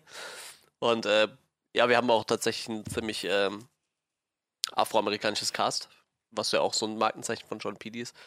Regie führt er aber nicht. Regie führt bei diesem Film Naya da Costa. Das habe ich in meinem ganzen Leben noch nie gehört. Ich glaube, die ist auch relativ neu. Äh, ja, Costa. Little Woods ich, kenne ich nicht. Top Boy sagt mir halt auch nicht, aber das ist eine Serie. Little Woods war so ihr, ihr Debüt scheinbar. Hat sie auch selber geschrieben. Ja, die, äh, sie wird auf jeden Fall Regie führen in diesem Werk. Ja, und ähm, ich glaube, wir kriegen in dem Trailer so all das äh, schön dargestellt, was den Candyman so ausmacht. Wenn man seinen Namen sagt, kommt er halt und, und schlachtet einen halt mit dem äh, Haken ab. Aber was halt, äh, ich glaube, so eine relativ neue, frische Komponente ist, ist halt, dass wir scheinbar einen anderen jungen Maler haben, der äh, so langsam wahnsinnig wird und scheinbar selber denkt, er wäre der Candyman. Also so kommt es für mich so rüber. Ich weiß nicht, ob es euch auch so geht, aber irgendwie wirkt es so, als ähm, würde er nicht von Candyman verfolgt, sondern als würde er eher zum Candyman. Ich habe keine Ahnung, wie, wie, das nachher wirklich aufgelöst wird. Da ja Tony Todd als Candyman auch da ist, aber vielleicht gibt er halt auch langsam einfach mal den, äh, den Haken ab. Kann man das dann so sagen, wenn er einen Haken hat? ich meine, Tony Todd ist mittlerweile auch 65 so, ne? Vielleicht äh, gibt er dann den Haken einfach weiter. Vielleicht läuft es in so eine Richtung raus. Ähm, ich, ich habe auf jeden Fall irgendwie Bock auf den Film, aber ich muss mir halt tatsächlich dann vorher erstmal die anderen Teile angucken. Und ich bin mir gerade gar nicht sicher, ob man die in Deutschland alle so bekommt. Könnte sein, dass da irgendwas von indiziert ist, aber sicher bin ich mir nicht. Was ich interessant finde, ist, dass der Candyman spricht. Ja. Das hätte ich nicht erwartet. Ja, das machen tatsächlich gesagt. nicht so viele von diesen Slasher-Killern, ne? man ehrlich ist. Mhm. Nicht sehr gesprächige Leute. ich weiß nicht, Jason redet halt geil. Ja, der, der Einzige, der halt wirklich immer nur am Labern ist, ist ja so ähm, Freddy Krüger, so, ne? Freddy Krüger, der, der labert ja eigentlich wie ein Wasserfall und äh, der verspottet seine. Pennywise halt, ne? Ja, gut, stimmt, Pennywise auch. Aber wir haben halt so einen Michael Myers, der halt gar nichts sagt, oder einen Jason, der halt nichts sagt. Ich, ich sag mal, die meisten sagen eher nichts. Chrome Skull sagt nichts. Hm. Das macht's, das macht's unheimlicher. Ich muss sagen, der Trailer war super gruselig und so. Ich denke, ja, dieses Konzept ist echt, echt, echt fies. Ähm, und dann hat er angefangen, seinen Monolog zu halten. Ich bin euer Albtraum, ich brauche euer Blut. Oh, oh, oh. Verdammt, keine Ahnung. Ich meine, ich erinnere mich damals an den ersten Trailer zu It, ähm, den ich auch super gruselig fand, bis dann Pennywise angefangen hat zu, zu, zu sprechen. Und ich dann dachte, ach, okay, das, das nimmt mir jetzt gerade ein bisschen irgendwie so diesen anderweltlichen Charakter. Ähm, die Filme haben dann natürlich sehr klar gemacht, was das auf sich hat mit dem Reden und dass das sehr Teil dieses Charakters ist und dass es ihn immer noch sogar noch unheimlicher gemacht hat. Aber ich habe jetzt trotzdem immer noch diese, diesen ersten Impuls gehabt. Ich meine, der Candyman ist jetzt wahrscheinlich kein Pennywise. Irgendwie dieses Sprechen, ich weiß nicht, ob das genau denselben Effekt haben wird dass es das den Charakter unheimlicher ich macht. Ich finde es halt total cool, dass der Typ halt einfach so eine unglaublich dunkle Stimme hat. Klar, der ist natürlich immer noch irgendwie ein bisschen Hall draufgelegt und so, damit es noch ein bisschen krasser wirkt und irgendwelche Effekte, aber der, der Typ hat halt wirklich eine sehr, sehr dunkle, eindrucksvolle Stimme. Das finde ich total gut. Das passt halt ziemlich ja. gut. Ich finde es ganz cool, ähm, also vom, vom allgemeinen Style, also wir hatten, du hast gerade schon darauf hingewiesen, es erinnert halt sehr so an, an Wir und auch irgendwo an Get Out, so jedenfalls vom, vom, von der Stilistik her. Ähm, ich finde aber auch sehr cool, dass das ganz offensichtlich wieder so ein bisschen diesen, ich sag mal, Gesellschaftskommentar-Anspruch hat, den halt auch sowas wie Get Out oder wir oder so hatten. Ähm, ich habe halt Candyman nie gesehen. Also ich glaube, ich habe mal irgendwann so als, als Teenager beim Durchschalten lief man, glaube ich, irgendein so Candyman-Film bei RTL 2 oder so und ich habe mal fünf Minuten davon gesehen und das war's. Ähm, aber also, ja, wie du schon meinst, ist letztendlich eine der wenigen afroamerikanischen Horror-Slasher, also sowohl ja. der die Figur als auch, glaube ich, so die, die, die Filme selbst waren, glaube ich, immer sehr ähm, so ja, mit, mit so afroamerikanischer DNA, wo es halt einfach nicht so viel gibt für, aus dem Bereich in Amerika. Und ähm, dem bleibt John Peel ganz, beziehungsweise ich glaube, man, ähm, ich will nicht immer nur John Peel sagen, weil die Regisseurin Nia ja. de Costa mhm. wird da sicherlich viel Arbeit reinstecken und das ist irgendwo auch nicht ganz fair, immer zu sagen, das ist John Peels Film. Ähm, die Nia de Costa wird da sicherlich viel reingemacht haben und ganz offensichtlich bleiben sie diesem afroamerikanischen Aspekt treu und bringen das aber auch sehr passend, glaube ich, in so eine, in, in unsere heutige Zeit. Also ganz offensichtlich geht es ja in diesem neuen Teil darum, dass da, wo der Candyman früher gewütet hat oder, oder tätig war, also diese, ähm, ja, ich weiß nicht, The Hood oder wie auch immer man das nennen will, so dieser Bereich jetzt auf einmal so gentrifiziert wird von lauter reichen Weißen, die da einziehen und ähm, einfach mal irgendwelche, ja, auf, auf irgendwelche Kunstgalerien gehen und sich das alles, das alles einfach mal ganz faszinierend und toll finden, ohne irgendwas davon zu verstehen. Und ähm, dieses Böse aus dem, aus den alten Zeiten aber wieder zurückkommt, das auf irgendeine Art und Weise. Und keine Ahnung, ich finde das, also ich glaube, da ist eine Menge Potenzial, um, um irgendwas Cooles daraus zu machen. Ähm, dazu, ja, also ich sieht sehr, sehr atmosphärisch und äh, dieses Konzept sieht auch sehr creepy aus, finde ich. Also so mit dem, mit die, was immer nur dieses Wesen, was nur in der Reflexion existiert und dann aber Leute auch so irgendwie auf einmal an diesem Haken äh, in die Luft gehoben werden oder sowas, was auch sehr schmerzhaft aussieht, finde ich. Also so, gerade mhm. so ein mhm. fetter Haken ist sowas, wo ich so, äh, nee. ähm, weiß ich nicht, dann, dann doch lieber irgendwie, also wenn ich mich entscheiden müsste, dann wahrscheinlich lieber so von, von Mike Myers mit einem großen Messer an eine Wand gesteckt werden, als irgendwie mit, einem, mit so einem Haken erstmal aufgespießt zu werden und dann baumelst du da irgendwie noch eine Stunde oder so. Ich glaube, Clive Barker hat auch so ein Fetisch für Haken irgendwie. Also bei Hellraiser, die reißen die ganze Zeit Leute irgendwie mit, mit Haken durch die Gegend. Bei äh, Midnight Meat Train werden die ganze Zeit Leute an Fleischerhaken irgendwo zum Abtropfen hingehangen und so. Der hat irgendwie, hat er, irgendwie hat das mit seinen Haken. ja. Ja, also es ist halt immer sehr wahr. Ich habe vor, vor ein paar Wochen ähm, mir, mir, seit wir den damals im Kino geguckt haben, mir den Overlord mal wieder angeguckt. Ähm, diesen ja, Nazi-Zombie-Dings. Ähm, und äh, da gab es gegen Ende halt auch diesen Moment, wo, wo der Evil Nazi ähm, den, den äh, Sohn von, von Kurt Russell, ich habe den Namen vergessen, wie er heißt, den er da spielt, diesen Typen auch so hochnimmt und auf so einen Fleischerhaken mhm. hängt. Und ich habe gedacht, oh scheiße, das ist aber auch, ja, ich weiß nicht, das ist, das ist so, sieht so schon schmerzhaft aus und wahrscheinlich noch so dieses, diese Metaebene dazu, dass du auf einmal einfach nur so ein Stück Fleisch bist, was da aufgehangen wird oder so, ich weiß es nicht. Aber ja, also ich finde Candyman, das sieht sehr effektvoll aus. Ähm, ja, ich bin noch nicht entschieden, ob ich mir den tatsächlich angucken will. Ähm, es gibt gerade so viele Elemente, wo ich Lust drauf hätte. Ähm, wie gesagt, so ich finde find den Ton irgendwie ganz interessant. Ich mag den Hauptdarsteller sehr gerne, äh, der Yaha Abdul Matin II.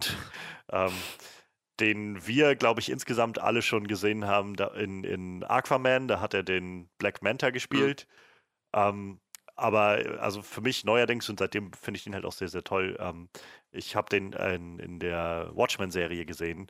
Ähm, Spoiler-Alarm für, für Watchmen, wer es noch nicht gesehen hat. Äh, er ist letztendlich Dr. Manhattan in der neuen Serie und ähm, er ist ziemlich, ziemlich gut darin. Also ähm, ich glaube, der wird auch noch so einige große Sachen machen in den nächsten Jahren.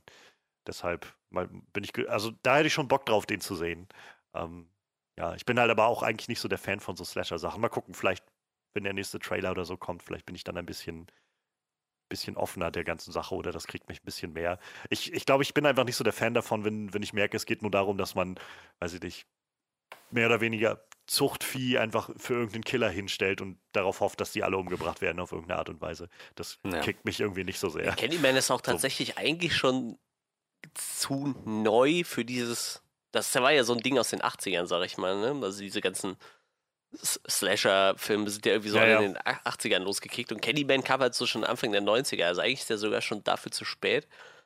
Aber war halt trotzdem irgendwie doch dafür recht erfolgreich so, ne? Aber ich sag mal, alles, was danach kam, so 2000 bis 2010 kam dann nochmal so ein kleines Revival mit ein paar neuen, die ganz nett waren so. Und, ja, und jetzt besinnt man sich wieder auf alte Sachen. Ne? Und ich denke mal, wahrscheinlich auch ein bisschen angetrieben durch Halloween, der ja dann doch relativ gut ankam. Letzt, wann war es? Letztes, vorletztes Jahr? Letztes Jahr? Hm, vorletztes ja. Jahr, 2018. Genau, ja, das äh, wird es wahrscheinlich auch noch mal ein bisschen bestärkt haben, so mal auf die alten zu gucken. Äh, Elijah Wood hat zum Beispiel gesagt, dass er sehr gerne mal ähm, ein Nightmare on Elm Street machen würde. So. Also vielleicht kommt da auch irgendwann noch mal was. Obwohl da der, das erste Remake schon nicht so geil war, muss ich sagen. Aber ja, wer weiß, vielleicht kriegen wir noch ein paar mehr so entweder Remakes oder, oder Fortsetzung, ja, wie ne? hier jetzt. Lang, lang hier wird ne?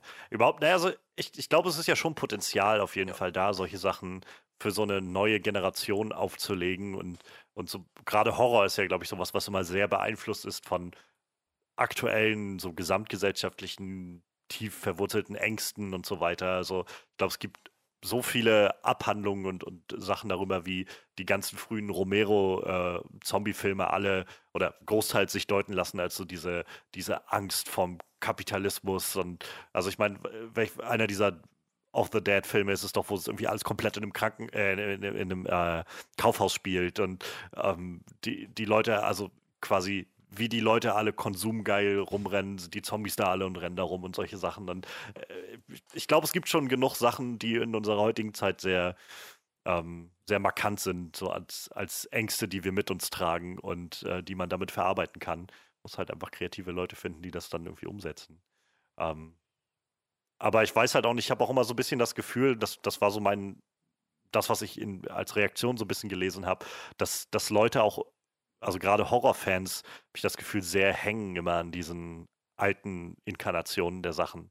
Also, dass, dass sie sich äh, so ein bisschen schwer damit tun, weiß ich, wenn jetzt neu, ein neuer Schauspieler irgendwie dieses oder jenes Monster irgendwie verkörpern soll oder ähm, weiß ich nicht, also bei Candyman war jetzt so, wo, weil der Trailer gibt dir ja jetzt keinen wirklichen eindeutigen Hinweis darauf, dass Tony Todd den wieder spielt. Ja, so, ich glaube, so ziemlich, es, es wird halt so gebunkelt und ich glaube auch die, an der Stimme haben so einige sich das zusammengereimt, aber ähm, es gibt keine offizielle Bestätigung dafür. Und ich, ich habe halt oft genug gelesen, wo Leute meinten, boah, ich finde das irgendwie nicht so geil. So, das, ist, oh, das sieht schon wieder so voll, weiß ich nicht, äh, klischeehaft und weiß ich nicht, muss das alles immer politisch sein oder sowas. Und dann meint irgendwer, naja, aber Tony Todd ist wieder da. Und dann, ach so, na dann gucke ich den aber.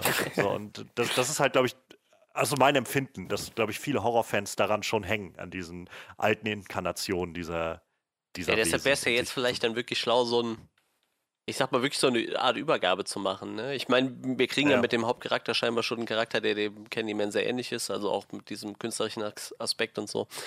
Vielleicht passt es ja irgendwie, ne? Dass man jetzt sagt, so, und vielleicht werden dann auch die alten Leute, wenn die jetzt sagen, okay, das Cast hat mir gefallen, so dann sagen so, okay, wenn der jetzt den Candyman spielen sollte, dann würde ich mir das auch angucken, so, ne? Also ich ja. Dieses Stab übergeben fände ich vielleicht wäre dann vielleicht ganz cool für so Leute.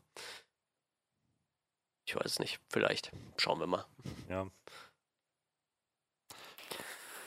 Ja, ganz genau. Schauen wir mal.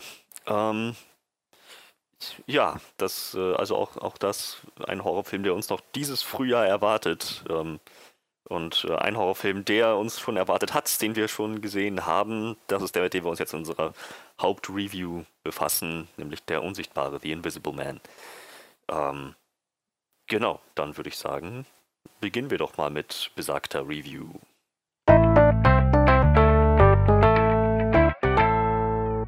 Wie immer würde ich sagen, wir fangen erstmal damit an, was wir erwartet haben, ganz grob, und ob unsere Erwartungen erfüllt wurden oder nicht. Und dann tauchen wir in die Details ab. Ähm, ich kann für mich sagen, dass ich den, schon den ersten Trailer ziemlich, ziemlich cool fand. Wir haben im Podcast darüber gesprochen, dann noch den, den, den, den Teaser, über den haben wir gesprochen, dann haben wir über den Trailer gesprochen. Und ähm, die, dieses Konzept an sich von einer existenten, allerdings nicht in keiner Weise sichtbaren Person, die einfach völlig frei dreht, macht, was sie will, ähm, ist super unheimlich und ähm, gerade weil das irgendwie so nicht so fernab der Realität ist, dass man sagen müsste, ja, das ist Supernatural Horror ähm, ist es ist irgendwie ein bisschen greifbarer. Ähm, zumal wir The Hollow Man schon hatten mit, mit Kevin Bacon, das dieses Konzept genau anschneidet.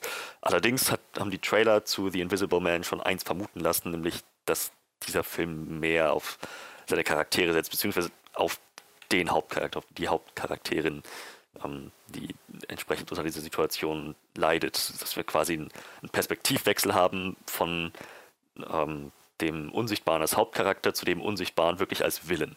Was ich super interessant fand, zumal auch alle Aspekte davon beleuchtet werden würden, wie die Umwelt darauf reagiert, dass sie als verrückt abgestempelt wird, dass sie irgendwann selber nicht mehr weiß, was real ist. Und ähm, naja, das, das ist so eine Frau, wie sie halt völlig, völlig fertig macht. Ich hatte also ein Drama erwartet, mit ähm, Horror- und Thriller-Elementen und einer echt packenden spannenden Geschichte und genau das habe ich bekommen. Also meine Erwartungen wurden nicht enttäuscht. Wie sieht es bei euch aus? Ja, eben, ebenfalls äh, wurde ich nicht enttäuscht, das kann ich schon mal vorwegnehmen. Ähm, mich hat ja der Regisseur ein bisschen angesprochen, weil ich ja nun ein riesen Saw-Fan bin. Ich glaube, das sollte man gemerkt haben. Ähm, er war ja ein, ein, ein oder er ist, äh, Lee Vernal ist ja so der, der, ich sag mal, der Sidekick von James Warner. Also die haben ja sehr, sehr viel wirklich zusammen gemacht. Das heißt jetzt Saw, Dead Silence, Dead Sentence haben die zusammen gemacht, in CDs haben sie sich zusammen ausgedacht. Also sie haben wirklich sehr, sehr viel zusammen gemacht. Ähm, ja, mittlerweile geht er dann, gehen dann mehr beide auch schon mal ihren eigenen Weg, was ja auch nicht verkehrt ist. Und äh, ja, jetzt kriegen wir halt dann mit Invisible Man so für mich seinen ersten Film, den ich mir dann angucke. Also ich habe diesen Upgrade nicht gesehen, wo er Regie geführt hat. Und Insidious Chapter 3 habe ich jetzt zwar auf Blu-ray stehen, habe ich aber auch noch nicht gesehen. Da hat er wohl auch Regie geführt. Ich kenne ihn tatsächlich eher als Schauspieler, weil er immer so mal kleine Rollen übernimmt.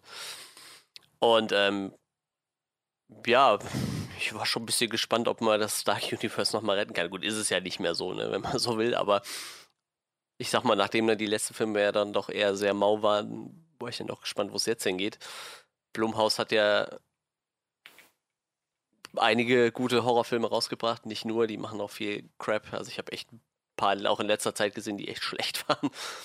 Die machen ja, halt sehr viel halt. und einiges halt, davon ja, funktioniert. Genau. Und ähm, ja, war dann doch recht gespannt drauf. Und dann kam halt auch der erste Trailer und also, ich weiß nicht, ich glaube, ich hätte mir nichts Besseres für Invisible Man vorstellen können. Ich habe äh, keinen von den alten Filmen gesehen. Ich habe halt Hollow Man gesehen, was ja quasi eine ähnliche Prämisse ist. Ähm, aber keinen von den alten Universal Invisible Man Filmen. Davon gab es ja, glaube ich, auch ein paar. Ich finde das total krass. Also Universal hat halt echt früher schon ein Händchen dafür, sich Rechte an, an coolen äh, Büchern zu, zu sichern. So, ne? Ich meine, Invisible Man, die Rechte an Frankenstein liegen, glaube ich, auch bei denen. Und ich sag mal, dadurch sind ja diese ganzen, äh, dieses Universal Monster-Ding überhaupt entstanden, weil sie sich halt super viele Rechte an Büchern gesichert haben. Und ähm, ja, bringt das Ganze ja jetzt quasi in ein modernes Setting, ne? Obwohl man ja sagen muss, H.G. Wells hat ja damals schon immer sehr viel äh, Science Fiction vorweggenommen, was halt heute dann gängig ist im Science-Fiction-Genre. Und ähm, ja, ich weiß, der, der Trailer war halt bombig, ne? Der hat mich schon echt ziemlich umgehauen. Und ähm, das hat sich dann im Kino halt quasi auch so bestätigt, ne? Also ich fand den Film schon echt ziemlich gut. Ähm, ja, ich, äh, ich war auch sehr interessiert daran, was das wohl wird, denn die ganzen Bestandteile sahen sehr gut aus für mich. Also Elizabeth Moss ist in den letzten Jahren zu einer, zu einer der ja, so herausragendsten Schauspielerinnen geworden. Also die macht ganz viel, vor allem Fernsehen, aber alles, was man da so hört und was ich nur so an, an Ausschnitten so gesehen habe, so sei es jetzt Handmaid's Tale oder was auch immer, ähm, ist schon immer, wo ich das Gefühl habe, dieses, diese Frau verausgabt sich ja regelrecht immer bei allem, was sie da macht.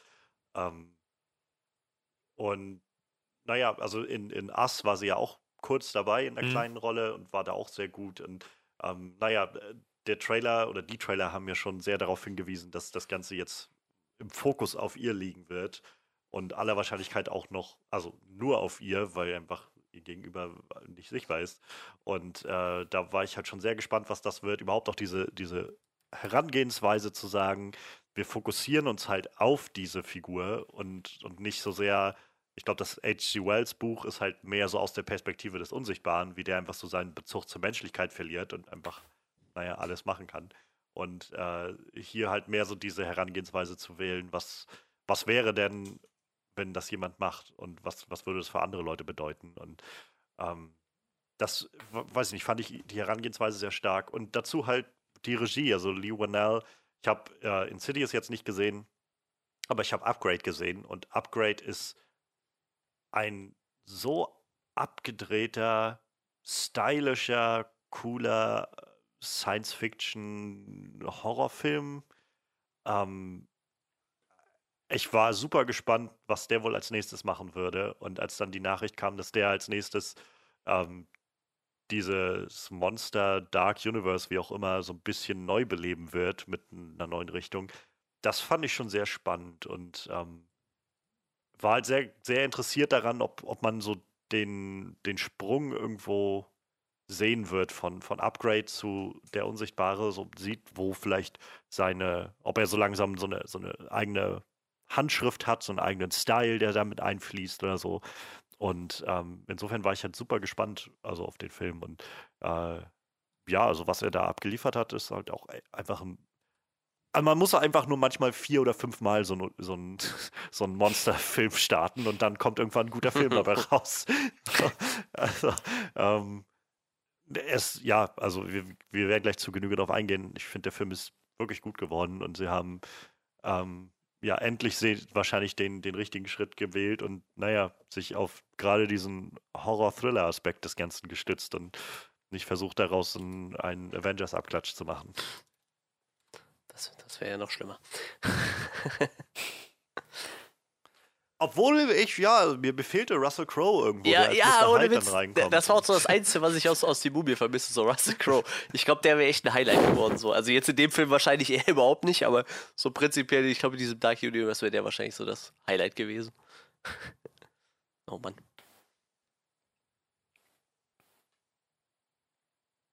Ach so, ja, Manuel war schon dran. Ja, gut. Dann, äh, dann schauen wir doch mal ganz genau im Detail, was uns gut gefallen hat und äh, dann vielleicht was uns nicht so gut fun funktioniert hat. Ähm, wie gesagt, wir beginnen wie immer mit den, mit den guten Sachen. Ich würde gleich mal eine Sache hervorheben wollen, die mir halt während des Schauens des Films sehr aufgefallen ist, äh, positiv aufgefallen ist, und zwar die Intensität. Diese, dieser Film ist so intensiv und spannend, und zwar durchgehend. Normalerweise hat man es ja, dass man in Filmen, so selbst Thrillern, Dramen, Horror irgendwie so einfach Momente hat, wo, wo die Spannung sich aufbaut, richtig verrückt wird, dann irgendwann entlädt und dann hast du einen Szenenwechsel oder einen Settingwechsel und andere Charaktere werden beleuchtet und hast einfach so einen Moment, wo du mal kurz verschnaufen kannst. Hatte ich in diesem Film, ich möchte sagen, so gut wie gar nicht höchstens an ein oder zwei Stellen. Ansonsten war einfach jede, von einer Szene auf die nächste. Es hörte nicht auf. Die, die, es war einfach ständig fesselnd und intensiv, weil du wusstest, dieser, der, der Unsichtbare kann überall sein. Letzten Endes war er auch überall. Es ist einfach diese, diese Kombination aus Ungewissheit, ähm, dann natürlich Elizabeth Moss, die diesen völlig ähm, gefolterten Charakter so gut rüberbringt und diese diese, die, diese Panik, diese Machtlosigkeit äh, zu jeder Sekunde die rüberkommt. Die spielen so schön damit, und, ne? Naja, dass du diese, eigentlich ja die ganze Zeit weißt, worum es geht. Ne? Der Zuschauer weiß ja, es mhm. geht halt um jemanden, der unsichtbar ist. Und du hast die ganze Zeit diese Shots, wo du dann sie siehst und dann die Kamera einfach in den Raum schwenkt und nichts passiert, ja. aber du genau weißt, wahrscheinlich steht da gerade einer so. Da spielen die so wunderbar mit, den ganzen Film über. Das ist total krass. Und naja, das ist, es ist, es hört halt nicht auf irgendwo diese Bedrohlichkeit, diese Unsicherheit, Ungewissheit ist, ist immer da. Ähm, man weiß nie, wann er zuschlagen wird. Sie weiß nie, wann er zuschlagen wird. Es ist einfach eine wunderbare Kombination so aus, ähm, aus, aus, Regieführung, Kameraarbeit, äh, ähm, Cinematography und halt Schauspiel und halt diesem, diesem Konzept, das so wunderbar umgesetzt wurde. Ich, ich, ich war wirklich die, die, ganze Zeit richtig, richtig angespannt. Es war ein das habe ich, glaube ich, noch nie bei einem Film so gehabt, dass ich nicht irgendwie zwischendurch mal verschnaufen konnte, sondern wirklich pausenlos auf elektrisiert war. Ja, also äh, ich, ich kann auch nur noch mal äh, wiederholen, was Manuel gerade schon gesagt hat. Ähm, für mich ist es, glaube ich, gerade diese, diese Kameraarbeit, die das so wahnsinnig gut äh, unterstützt und bestätigt hat. Also ähm, da, das war auch wo ich gemerkt habe, dass Lee Winnell mittlerweile wirklich so einen, so einen eigenen Stil findet bei den Sachen, die er macht. Denn Upgrade hatte ähnliche, ähm, ähnliche Momente drin, also ähnliche, so, so den Einsatz von, von Cinematography, also jenseits von, ich glaube, mit Cinematography verbinden wir halt immer recht schnell und also auch ich irgendwie recht schnell immer so dieses so sehr beeindruckende und wunderschöne Bilder oder sowas. Aber mhm. es ist ja oft auch einfach nur, wie du eben die Kamera einsetzt, um die Geschichte zu erzählen. Und das, das hat er halt bei Upgrade schon sehr gut gemacht, gerade mit diesen sehr ruhigen Momenten, wo die Kamera sich so ganz ruhig von A nach B bewegt und wieder zurück oder so. Und ähm, hier passiert das halt ebenso. Äh, ja, Manuel hat es eben schon gesagt, so diese Momente, wenn schon ganz zu Anfang gibt es so recht, recht zu Anfang, wo du noch nicht mal, wo noch nicht mal so wirklich klar ist, ob der Unsichtbare jetzt schon eine Bedrohung ist oder ob der schon existiert ja. an diesem Punkt oder nicht. Und wo die Kamera auch einfach mal so durch den Raum geht oder auch einfach ähm, recht zu Anfang gibt es diesen Moment, wo, ähm, wie, wie, hieß sie? Ähm, Cecilia mit, mit, ähm, mit James und äh, Sydney, wo sie da bei denen wohnt, mit denen zusammen äh, Weihnachten ist das, glaube ich, feiert und die Geschenke austauschen mhm. und so eine ganz, ganz fröhliche Stimmung ist und, und irgendwann die Kamera einfach so auf einmal hinter so einer, hinter so, so einem Vor, so hinter so einer Ecke ist und so, so in den Raum reinschaut, wo diese Leute so sind. So, so als ob jemand halt hinter der Wand so hervorlugt. Und ohne dass du irgendwas siehst, wird sofort das Gefühl so eingestellt, dass so äh, die Leute werden beobachtet, das ist hier ist irgendwas nicht richtig so und ja, das, das baut halt einfach immer nur weiter damit auf und ähm, ja, also diese Tortur, durch die ähm, Elizabeth Moss da geschickt wird, also Cecilia, die, die, Figur geschickt wird, ist halt so wahrscheinlich das, das der Tropfen, der so die, dieses, dieses Fass zum Überlaufen bringt, so der Anspannung, mhm. dadurch, dass du halt ja, sie, sie kriegt halt keine Verschnaufspause. So, es geht halt die ganze Zeit immer nur von, von Moment zu Moment weiter und es wird immer schlimmer und sie wird immer weiter gebrochen und immer weiter gebrochen. Und ähm, es gibt halt dann so, also für mich gab es so zwei Momente, wo das Ganze dann so wirklich explosionsartige Spitzen erreicht hat, wo ich gedacht habe, Jesus Christ, so. ich dachte, wir hatten, wir hatten jetzt mittlerweile irgendwie alles durch. Aber ähm, ja, es wird halt nur immer krasser und dann irgendwann, naja, kommt dann halt so der, der Wandel von ihr, aber ähm, gerade so bis, bis zu dem Punkt nachher, bevor sie in, in die Klinik geht, das war so, wo ich gemerkt habe, irgendwie, es ist, es tut weh, das mit anzusehen, was sie da durchmacht. Ich gerade solche Geschichten, ich finde das immer ganz anstrengend und, und so anspannend mit anzusehen, wenn, äh, wenn Leute zu Unrecht irgendwie der Lüge beschuldigt werden. So, solche Sachen, wenn, wenn du halt weißt, der Zuschauer, sie, sie ist halt nicht verrückt und sie, und keiner glaubt ihr aber und, und alle sind nur immer weiter gegen sie und so. Ich finde das immer ganz anspannend und äh, ganz, ganz ungerecht, das immer mit anzusehen. Und ähm, also an diesen Momenten hat der Film halt so genau die richtigen Knöpfe bei mir gedrückt, sodass ich halt auch da saß und so, heilige Scheiße. Und ähm, spätestens an dem Moment, wo halt ihrer Schwester die Kehle durchgeschnitten wurde, war halt, wo ich ja. wirklich meine, wo ich so, da, da habe ich absolut nicht mitgerechnet. Es kam so aus dem Nichts. Das Editing war perfekt, um so den Moment einzufangen, dass es nicht zu lange dauert. Du einfach nur realisierst, oh mein Gott. Und dann ist es halt auch schon passiert. Und das ja. war so der Moment, also ich habe meine so Hände vor den Mund geschlagen, weil ich so ach, oh Gott, das kann doch nicht sein. So, und, ach, es, ja, es ist unglaublich intensiv. Also Wahnsinn. Also sie spielt das auch unglaublich gut. Ne? Ich glaube, jeder kennt irgendwie so das Gefühl, dass er glaubt, beobachtet zu werden. Ich sag mal so, die erste Szene, ich glaube, wo sie dann in ihrem eigenen Zimmer da steht, irgendwie so und die Kamera wieder so in den leeren Raum filmt, nichts passiert, wieder zu ihr zurückschwenkt und du so langsam so merkst, wie sie sich so total unwohl fühlt weil sie sich halt beobachtet fühlt, ne? obwohl ja prinzipiell nichts in dem Raum ist, was man sieht. Fand ich, das hat sie echt großartig gespielt. Mir richtig gut gefallen. Ja, das ist ja dann das nächste, ne? wenn man sich dann vor Augen führt, dass die halt große Teile des Films alleine ja. da ist am Set, niemand weiter da ist und dann diese völlige Bandbreite abspielt von, von Panik über, weiß ich nicht, wo sie dann nachher da äh, auf dem Boden sitzt und der Kaffee vor ihr und so mit, ja, wahrscheinlich mit ihm redet, wenn er denn da ist oder nicht. Ja. Und, mhm. ähm, und dann auch immer so diese Momente hat von, weiß ich nicht, so, wo sie versucht, ihn so ein bisschen herauszufordern und zu reizen oder so, oder versucht zu verhandeln oder äh, ist schon, ja, ist schon echt krass, was die da macht. Also in, intensiv äh, ohne Ende und das ohne, dass jemand da ist. Und deshalb ist der Film halt auch so verhältnismäßig günstig. Der hat irgendwie sieben ja, Millionen klar. Dollar oder so gekostet. Weil, ja, es gibt jetzt nicht so viel, was man da machen muss tatsächlich. Es ist halt ziemlich low budget alles. Wenn man dann überlegt, ja. Wie viel sie irgendwie letztes Mal in den Mumie-Film reingebuttert haben an Geld, um da so einen riesen Franchise draus zu machen und dann ist nichts draus geworden. Tja, hättest du besser mal gelassen. Dafür hätten wir jetzt ja. äh, fünf gute Filme haben können, wahrscheinlich für das Budget mehr, mehr. Das hat sieben Millionen Dollar gekostet und hat mittlerweile schon 57 ja. Millionen Dollar eingespielt weltweit. Ich hätte irgendwo was gelesen, dass man so, da ja auch das Werbebudget relativ gering war, irgendwie so um die 10 Millionen rumschwirrt mit allen mhm. Kosten, so, also dickes Plus. ich, ich finde es halt auch total faszinierend, dass man ähm, so dieses Original wertschätzt irgendwie. Ich habe äh, Invisible Man von ähm, Wells nie gelesen, aber ich weiß halt, dass der Hauptcharakter Griffin heißt. Ich meine, die zwei Brüder heißen auch Griffin. Ja. Und ähm, ich sag mal, diese Grundprämisse ist halt schon ziemlich ähnlich, ne? Das ist halt irgendwie ganz cool. Und trotzdem hat man halt noch, ich meine, ich, auch die, die, der Roman von H.G. Wells ist ja schon sehr Science-Fiction-lastig, aber ich finde, da haben sie da nochmal einen draufgesetzt und das so in die moderne Zeit eingepasst. Ob das jetzt alles so funktionieren würde, sei natürlich mal dahingestellt, aber mit diesen Kameras ja. in diesem Anzug und so, das fand ich schon ziemlich cool. Ich finde halt, Lee Reynolds ist halt auch ein guter Schreiber so, ne? Also, ich meine, der ja, total. ist halt Co-Autor von, mein, von einigen der meist angesehensten Horrorfilme der letzten Jahre. Das muss man halt so stehen lassen, ne? Ich, ich meine, der hat ja an allem mitgeschrieben. Ähm, und das merkt man halt, ne? Der Mann hat mittlerweile äh, dieses Genre absorbiert.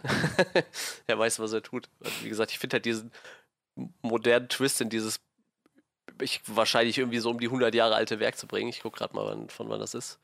Nee, nicht Film. Film interessiert mich da gar nicht. Das interessiert mich.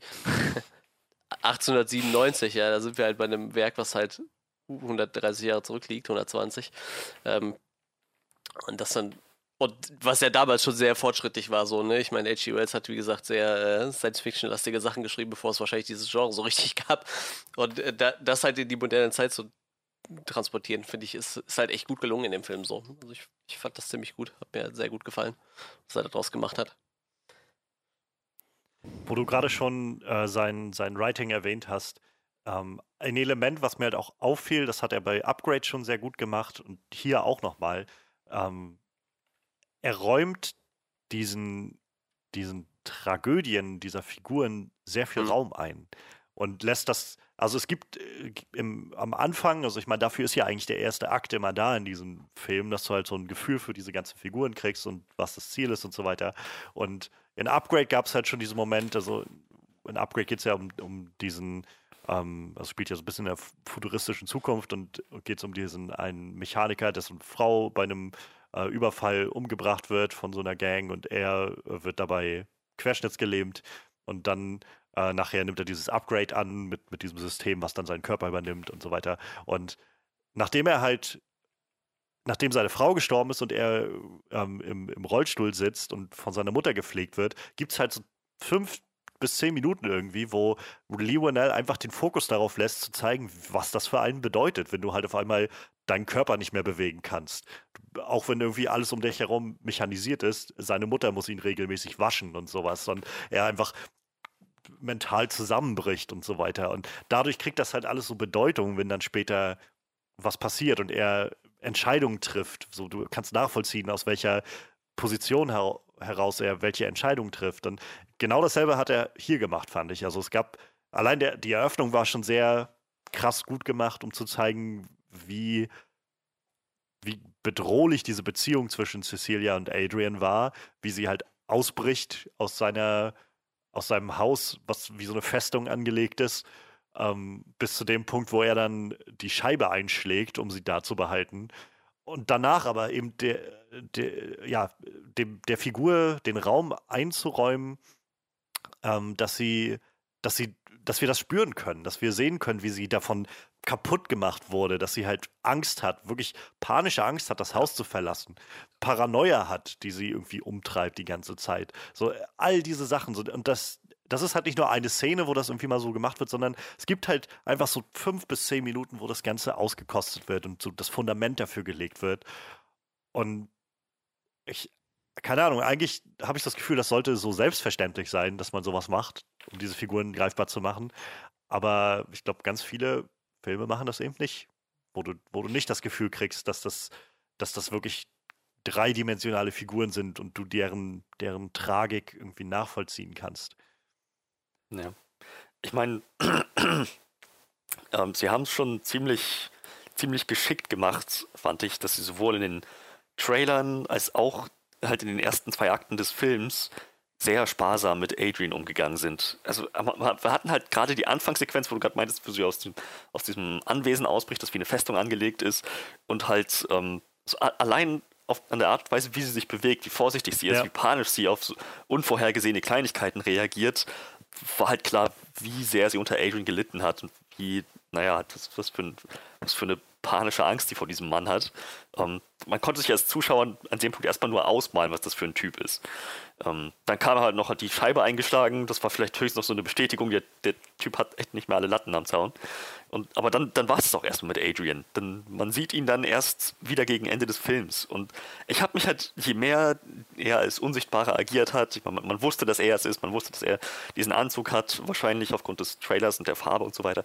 Ähm, aber je, mehr, je weiter dieser Film fortschritt, umso mehr habe ich mich gefragt, also ich meine, su super, wie sie hier gerade Cecilia aufziehen, aber ich frage mich echt, was das, für ein, was das für ein Mensch ist. Wir haben noch nicht so viel von dem gesehen.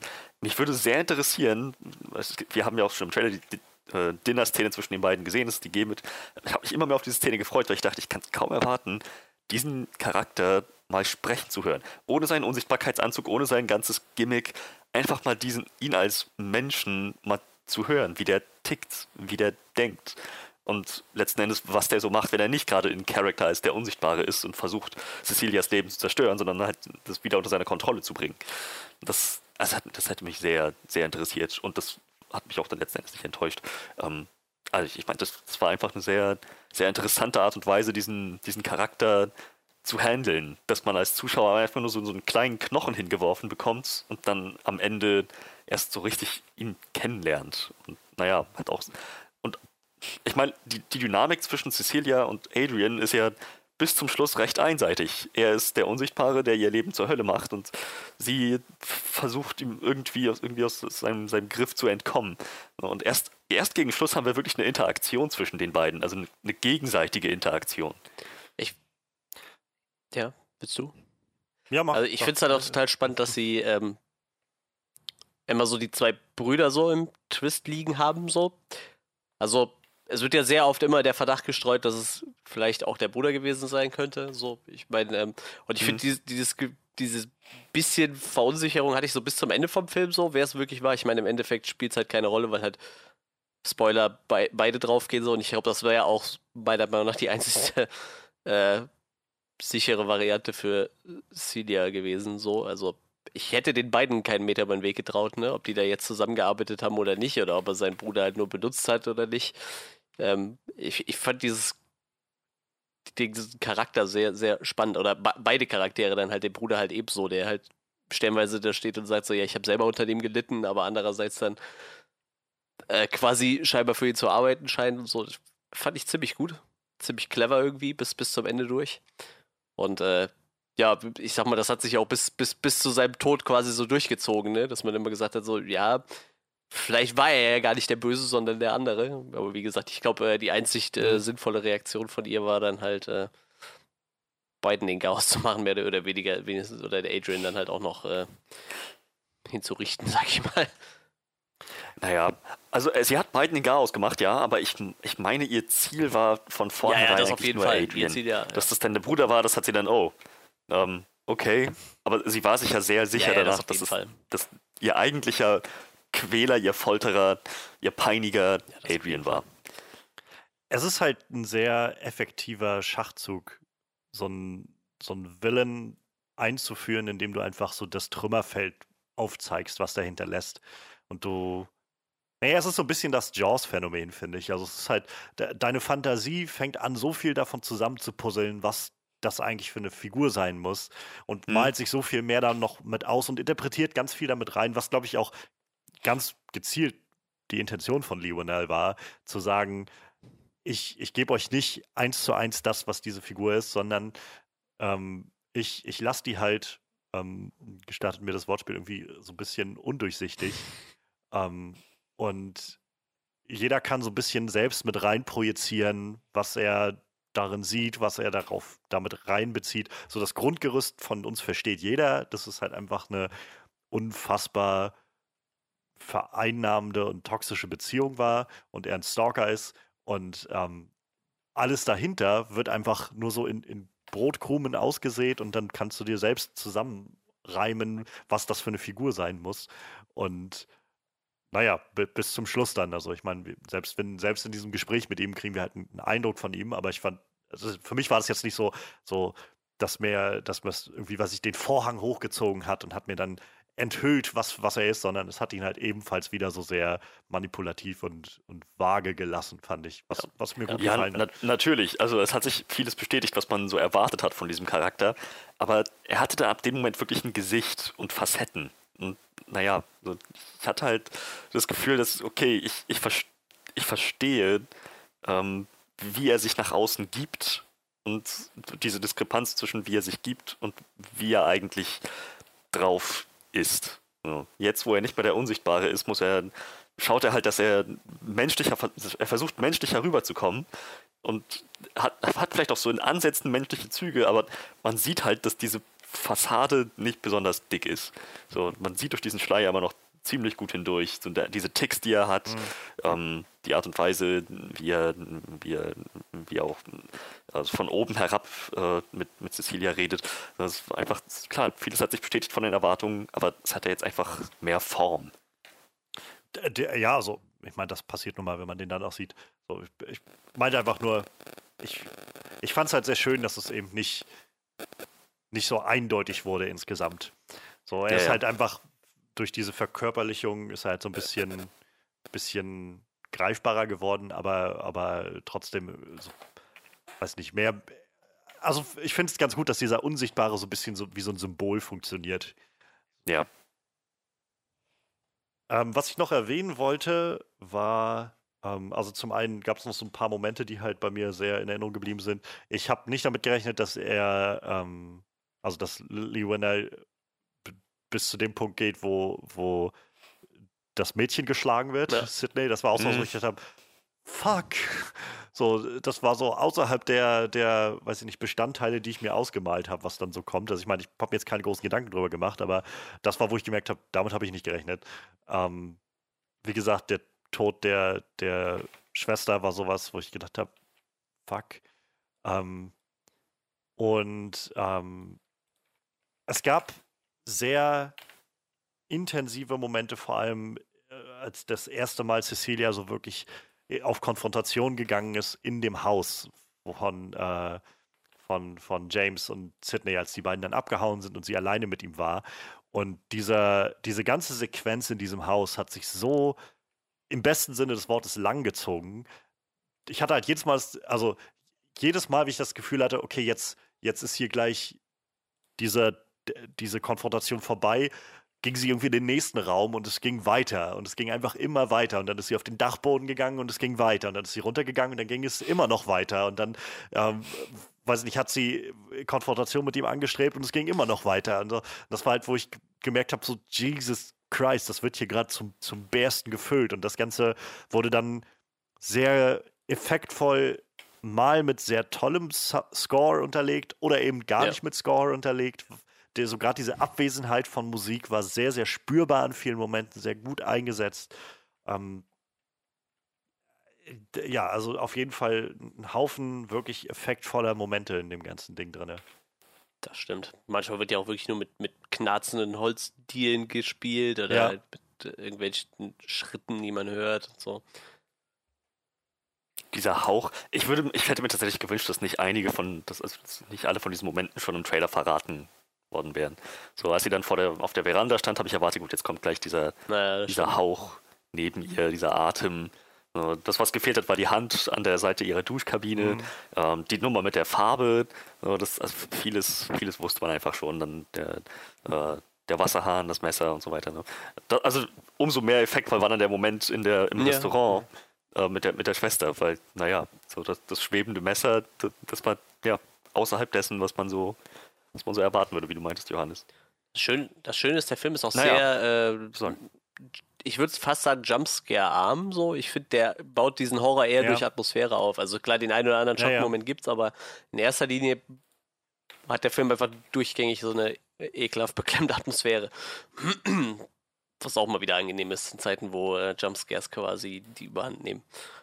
Ist gerade wieder eine gute Zeit für Horrorfilme. Ich glaube, ich habe das bei den letzten Horrorfilmen auch schon gesagt, wenn die mir gefallen haben. So viele äh, Leute, die was Neues probieren und einen anderen Weg gehen. Ich, wir hatten mal so eine Zeit, da war halt Jumpscare das Auto so und wenn du nicht äh, 8000 Jumpscares im Horrorfilm hattest, dann war der halt auch blöd. ich sag mal so, Paranormal Activity beruht, glaube ich, die komplette Filmreihe nur auf Jumpscares, so so, so Ja. in die Richtung halt, ne? Und jetzt haben wir halt wieder viel, es wird wieder viel experimentiert und wie gesagt, eher mit, mit einer beklemmenden Stimmung gearbeitet, als anstatt dass du dir gerade das Popcorn im Kino ins Gesicht schüttest und dann passiert halt wieder nichts. Dann lieber so. Das ist mir dann schon ein bisschen lieber, muss ich sagen. Es ist, ja, es ist halt weniger Jumpscare und mehr, Ja. mehr Schock. Ich meine, überraschend ist es immer noch. Ich bin, ich bin auch, als er, als er das, das Mädchen geschlagen hat, äh, bin ich auch ein bisschen zusammengezuckt, weil es halt völlig aus dem Nichts kam. Ja. Ähm, aber, aber ja, es ist, es ist gerade der Kontext, mit dem da, diese, dieses Shock-Value, mit dem da gespielt wird. Vielleicht in dem Zusammenhang, ich fand es interessant, wie er den Anzug eingesetzt hat. Also wie sie sich überlegt haben, wie er dieses Konzept wie sie dieses Konzept für diesen Film nutzen. In Hollow Man war es ja Kevin Bacon, der wer, hat, Ich wer von euch hat Hollow Man Das gesehen? ist aber schon ein bisschen, ja, ich habe den auch. Genau. Das war einfach nur Kevin Bacon, der aber weiter festgestellt hat, ah, ich kann hier machen, was ich will und habe keine Konsequenzen und dann Ja. ziemlich freigedreht ist und sich einfach alle, alle Freiheiten genommen hat, die er so wollte. So, Adrian hatte ja ein sehr klares Ja. Ziel. Und als er dann auch am Ende mit ihr gesprochen hat und ähm, sie zum Tisch eingeladen hat, wurde auch klar, er ist, er ist ein sehr logisch denkender Mensch. Er, also er sieht klar, er hat einfach nur echt, echt, echt ähm, abstruse Ziele und Vorstellungen davon, wie die Welt äh, ihm gegenüber zu stehen hat und sich zu verhalten hat. So, aber, aber er denkt gewissermaßen klar und logisch.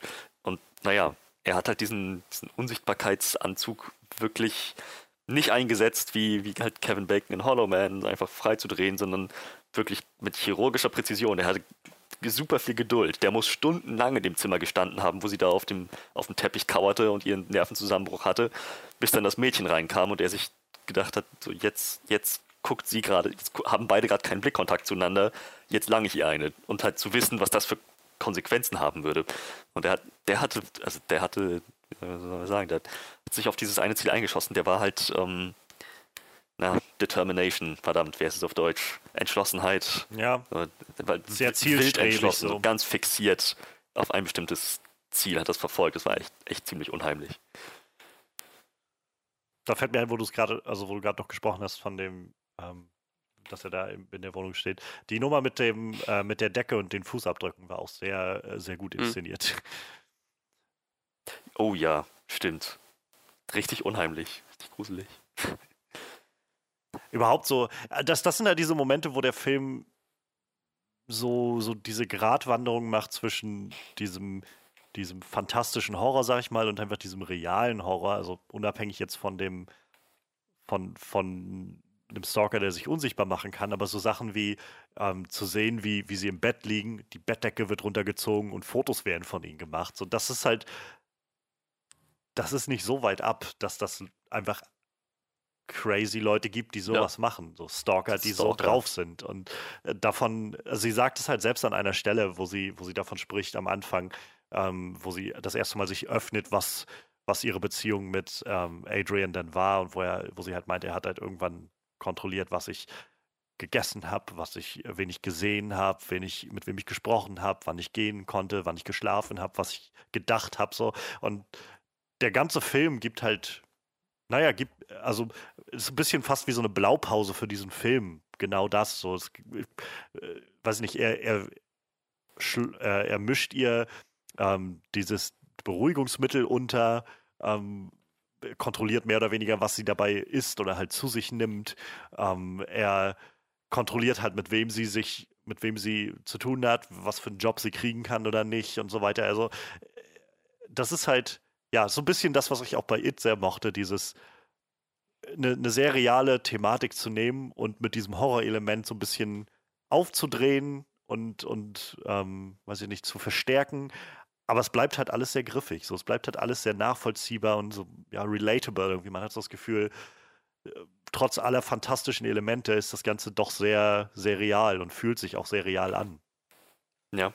Zumal, ähm, ich, ich meine, das, das ging ja, so wie es beschrieben hat in ihrem wunderschönen Monolog, ähm, also sehr auf den Punkt gebracht, wo sie halt meinte, ja, es fing damit an, dass er kontrolliert hat, was ich, ähm, was ich anziehe, dann was ich esse, dann was ich sage, was, also es ging halt immer Ebene und Ebene tiefer, es wurde immer persönlicher, was sie Ja. gegessen hat, was sie angezogen hat, was sie, was sie getan hat, was sie gesagt hat und dann bis zum Schluss, was sie gedacht hat. Also jeden Aspekt von ihr völlig kontrolliert. So. Tja. Naja. Ähm, Ja, dann, also ich, was ich noch hervorheben würde, wenn wir jetzt ein bisschen weiter fortschreiten im, äh, in der Handlung des Films, ist die Action. Wir hatten ja nicht nur spannende ähm, Tension-Momente mit dem Unsichtbarkeitsanzug, äh, wo mit Erwartungen gespielt wurde und mit elektrisierender Spannung, sondern das, naja, dass wir auch wirklich mal ein bisschen auf die Fresse zu sehen bekommen haben, wie das dann so wäre, wenn ein Typ mit einem Unsichtbarkeitsanzug und, und guter körperlicher Verfassung und Kampfsportskills dann doch mal irgendwie auf ein Hindernis stößt, wo er feststellt, hier komme ich gerade nicht anders raus, als Gewalt anzuwenden. Und naja, das war, das war ziemlich, ziemlich gut inszeniert. Das stimmt allerdings. Ja, also war, war gut. Ich glaube, ich habe halt einfach ähm, die Action gar nicht so, so sehr wahrgenommen, so als, als Action irgendwie. Das waren tatsächlich dann mehr so, war für mich mehr so diese, weiß ich nicht, so, so ein bisschen Entladung von dieser Spannung in, äh, in, in den entsprechenden Momenten. Ich, es hängt aber, glaube ich, auch einfach damit zusammen, dass ich bei Action vor allem immer an Upgrade zurückdenken muss, wo einfach der Fokus so sehr auf diesem abgedrehten Action-Kram macht und die Inszenierung so abgedreht ist, dass ich halt das Gefühl hatte, ja, das war. Ganz offensichtlich lag der Fokus nicht darauf, so wie bei Upgrade. Was nicht schlimm ja, ist, was bei keiner Weise schlimm ist, aber es war einfach nur so, keine Ahnung. Ich glaube, wenn ich halt an den Unsichtbaren denke, ist halt das Erste, was mir einfach sofort ein, oder was sich bei mir einbrennt, ist halt einfach diese Elizabeth Moss, die alleine durchs Haus hm. geht. So. Ja, ja, ja. Wie gesagt, ähm, der, der, Film setzt wesentlich mehr auf ähm, Überraschung, ja. Spannung und Schock. Aber und, ähm, ja, also auf jeden Fall auch da ähm, bei, bei so einem letzten Drittel. Wennell weiß einfach, wie er die Kamera einsetzen mhm. muss und wie er Sachen einfängt, so dass du immer eine Vorstellung davon hast, wer wo ist und wie.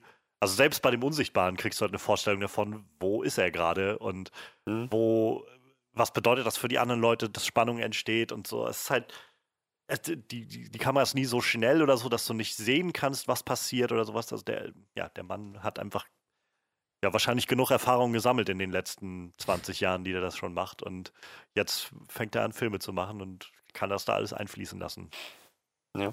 du hast gerade einen interessanten Punkt angesprochen. Das, ist, das sind Momente, in denen sich die Spannung gewissermaßen entlädt, wo man nicht mehr auf der Stuhlkante sitzt und denkt, scheiße, was passiert als nächstes, sondern wo man, wo man so, das, das ist vielleicht noch das nächste, was man so haben kann an Verschnaufpausen in diesem Film. Du weißt, was er jetzt tut, du weißt, er ist da, du weißt, was mehr oder weniger, was jetzt zu erwarten ist, was als nächstes passieren wird.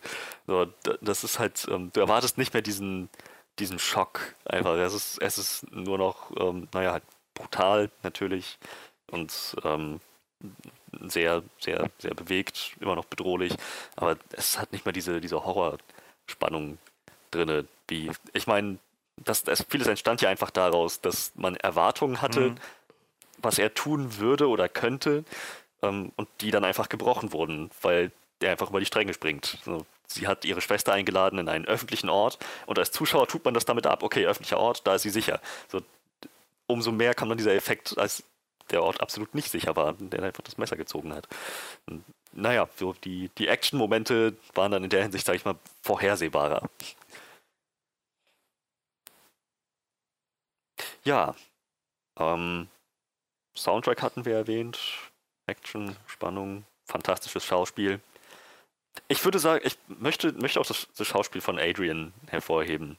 Das hat diesen, also er hatte jetzt nicht so viel Screentime als, äh, mhm. als er selbst, aber kam definitiv rüber, dass das ein ziemlich, ziemlich kaputter und bedrohlicher Mensch ist. Äh, ja, das sicher.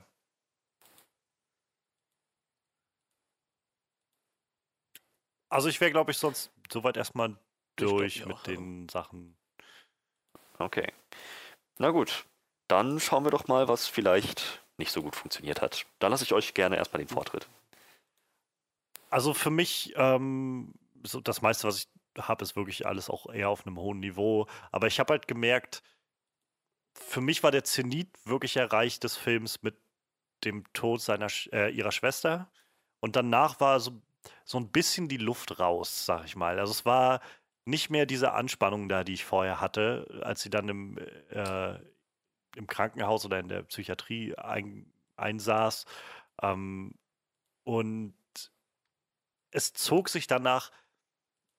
Es klingt so, als ob das alles irgendwie. Also, ich will nicht sagen, dass der Film auseinanderfällt am Ende, in keinster Weise. Ich finde den Film halt nach wie vor gut, aber ich finde, so, wo ich die ersten zwei Drittel als wirklich durchweg gut empfinde, durchweg herausragend empfinde, ist das letzte Drittel so ein bisschen holprig für mich an dieser Stelle, wo ich das Gefühl habe, so, so, es fließt nicht mehr ganz so leicht wie vorher, also von der Anspannung her.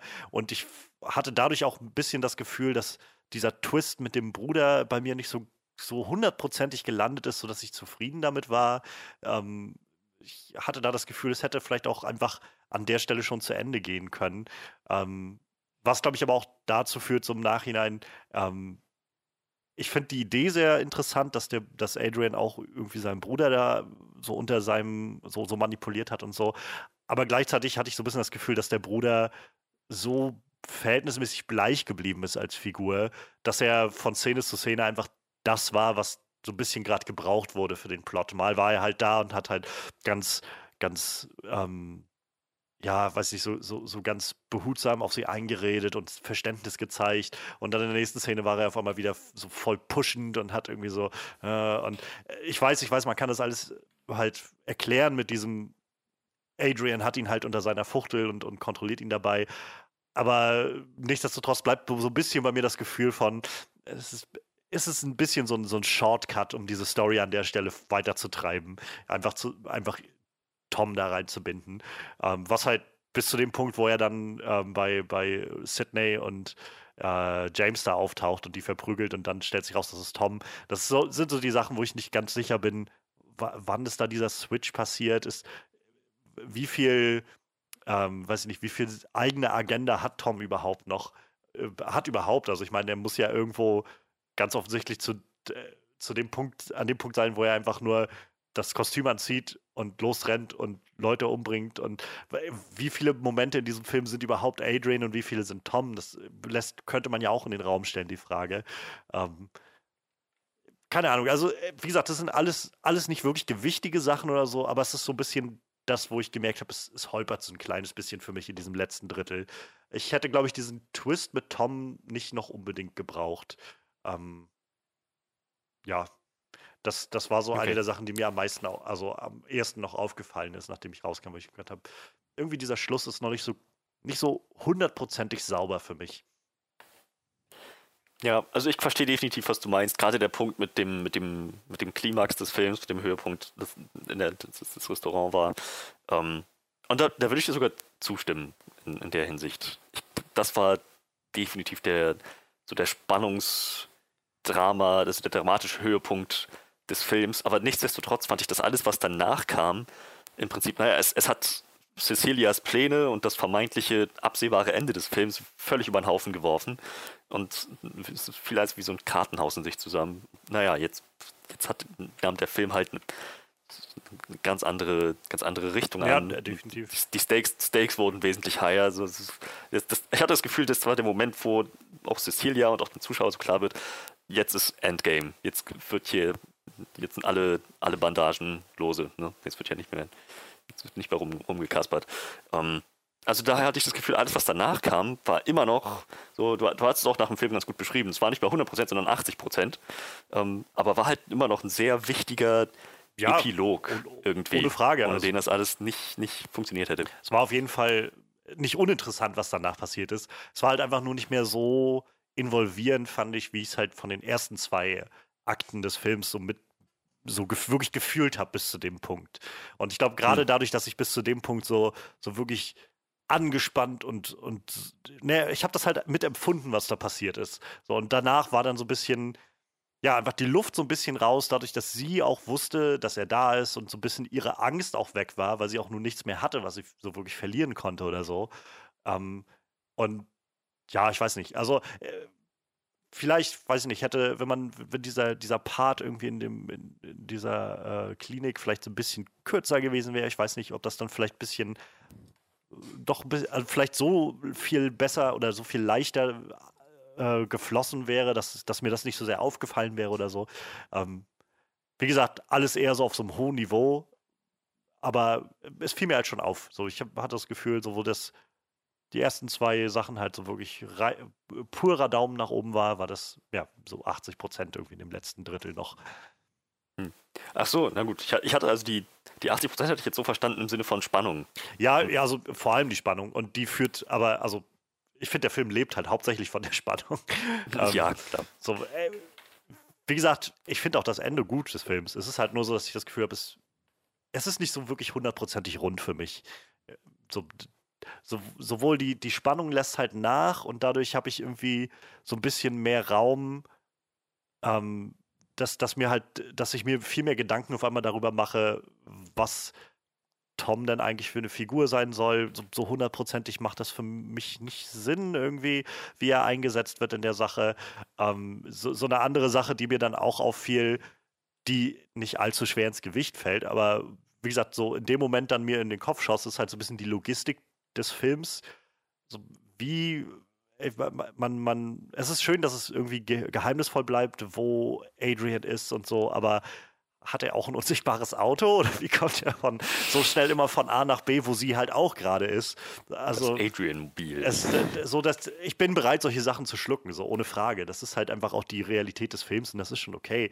Aber es sind halt Fragen, die sich mir dann stellen. Und in dem Moment wurde es mir halt klar, dann, wo ich angefangen habe, mir währenddessen solche, solche Fragen zu stellen, dass hier gerade eben nicht mehr diese, diese Spannung da ist. So, im, weiß nicht, erst im Nachhinein habe ich mir zum Beispiel die Frage gestellt, warum hat Adrian, äh, okay, er hat sein Telefon, weil er Fotos von ihm machen will, aber dann lässt er es auf Vibrationsmodus im, in seinem, äh, in, auf dem Dachboden liegen, so das ist halt irgendwie ein bisschen, bisschen nicht so clever, wenn du unbe, unbe, äh, unbeobachtet bleiben willst. In dem Moment ist es mir aber niemals in den Sinn gekommen, weil einfach alles so gut funktioniert hat an der Stelle und die Spannung so mitreißend war und das einfach dazugehörte.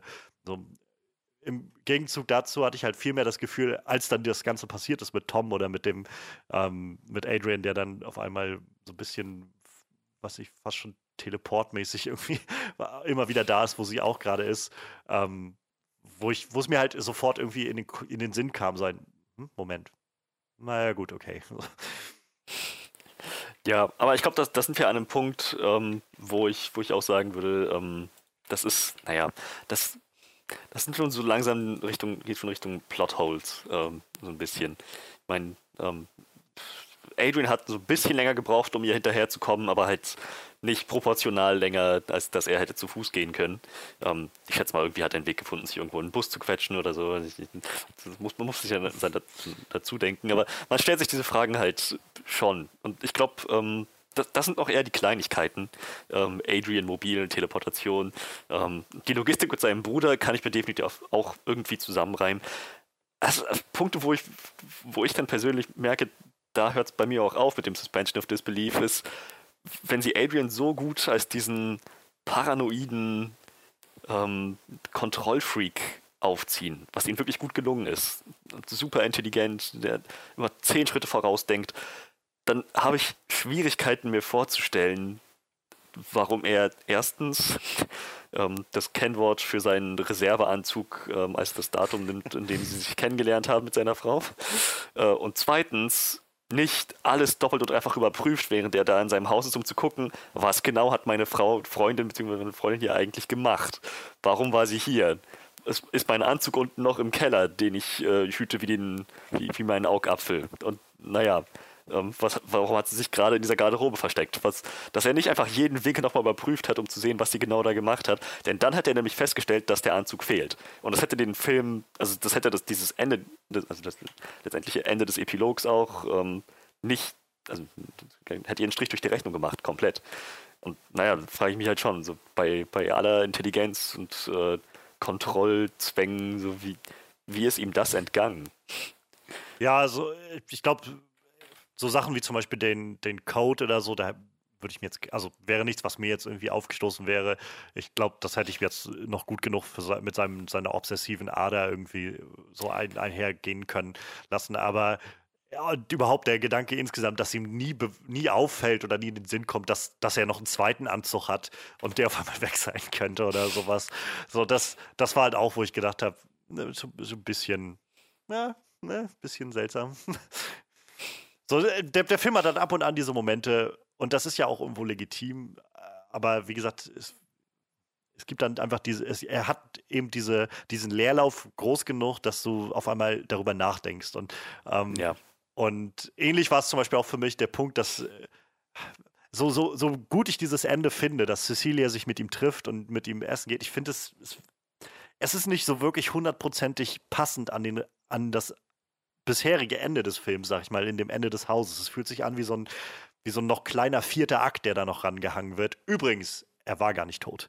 Äh, und übrigens, er war äh, eingesperrt. Und äh, dann, dann wird auf einmal einfach so, so, so ein Sprung gemacht mit, sie geht dann dahin und das, jetzt ist sie da. Und es wird auch so ein bisschen ausgeblendet, dass, keine Ahnung, alle sind davon ausgegangen, dass er tot war. Und äh, es wird in keinster Weise nochmal thematisiert, so wirklich. So äh, ganz offensichtlich, diese Bilder, die wir gesehen haben, deuteten sehr stark darauf hin, dass er sich selbst umgebracht hat, so mit äh, Arme aufgeschnitten und so weiter. Und letztendlich ist er einfach wieder da.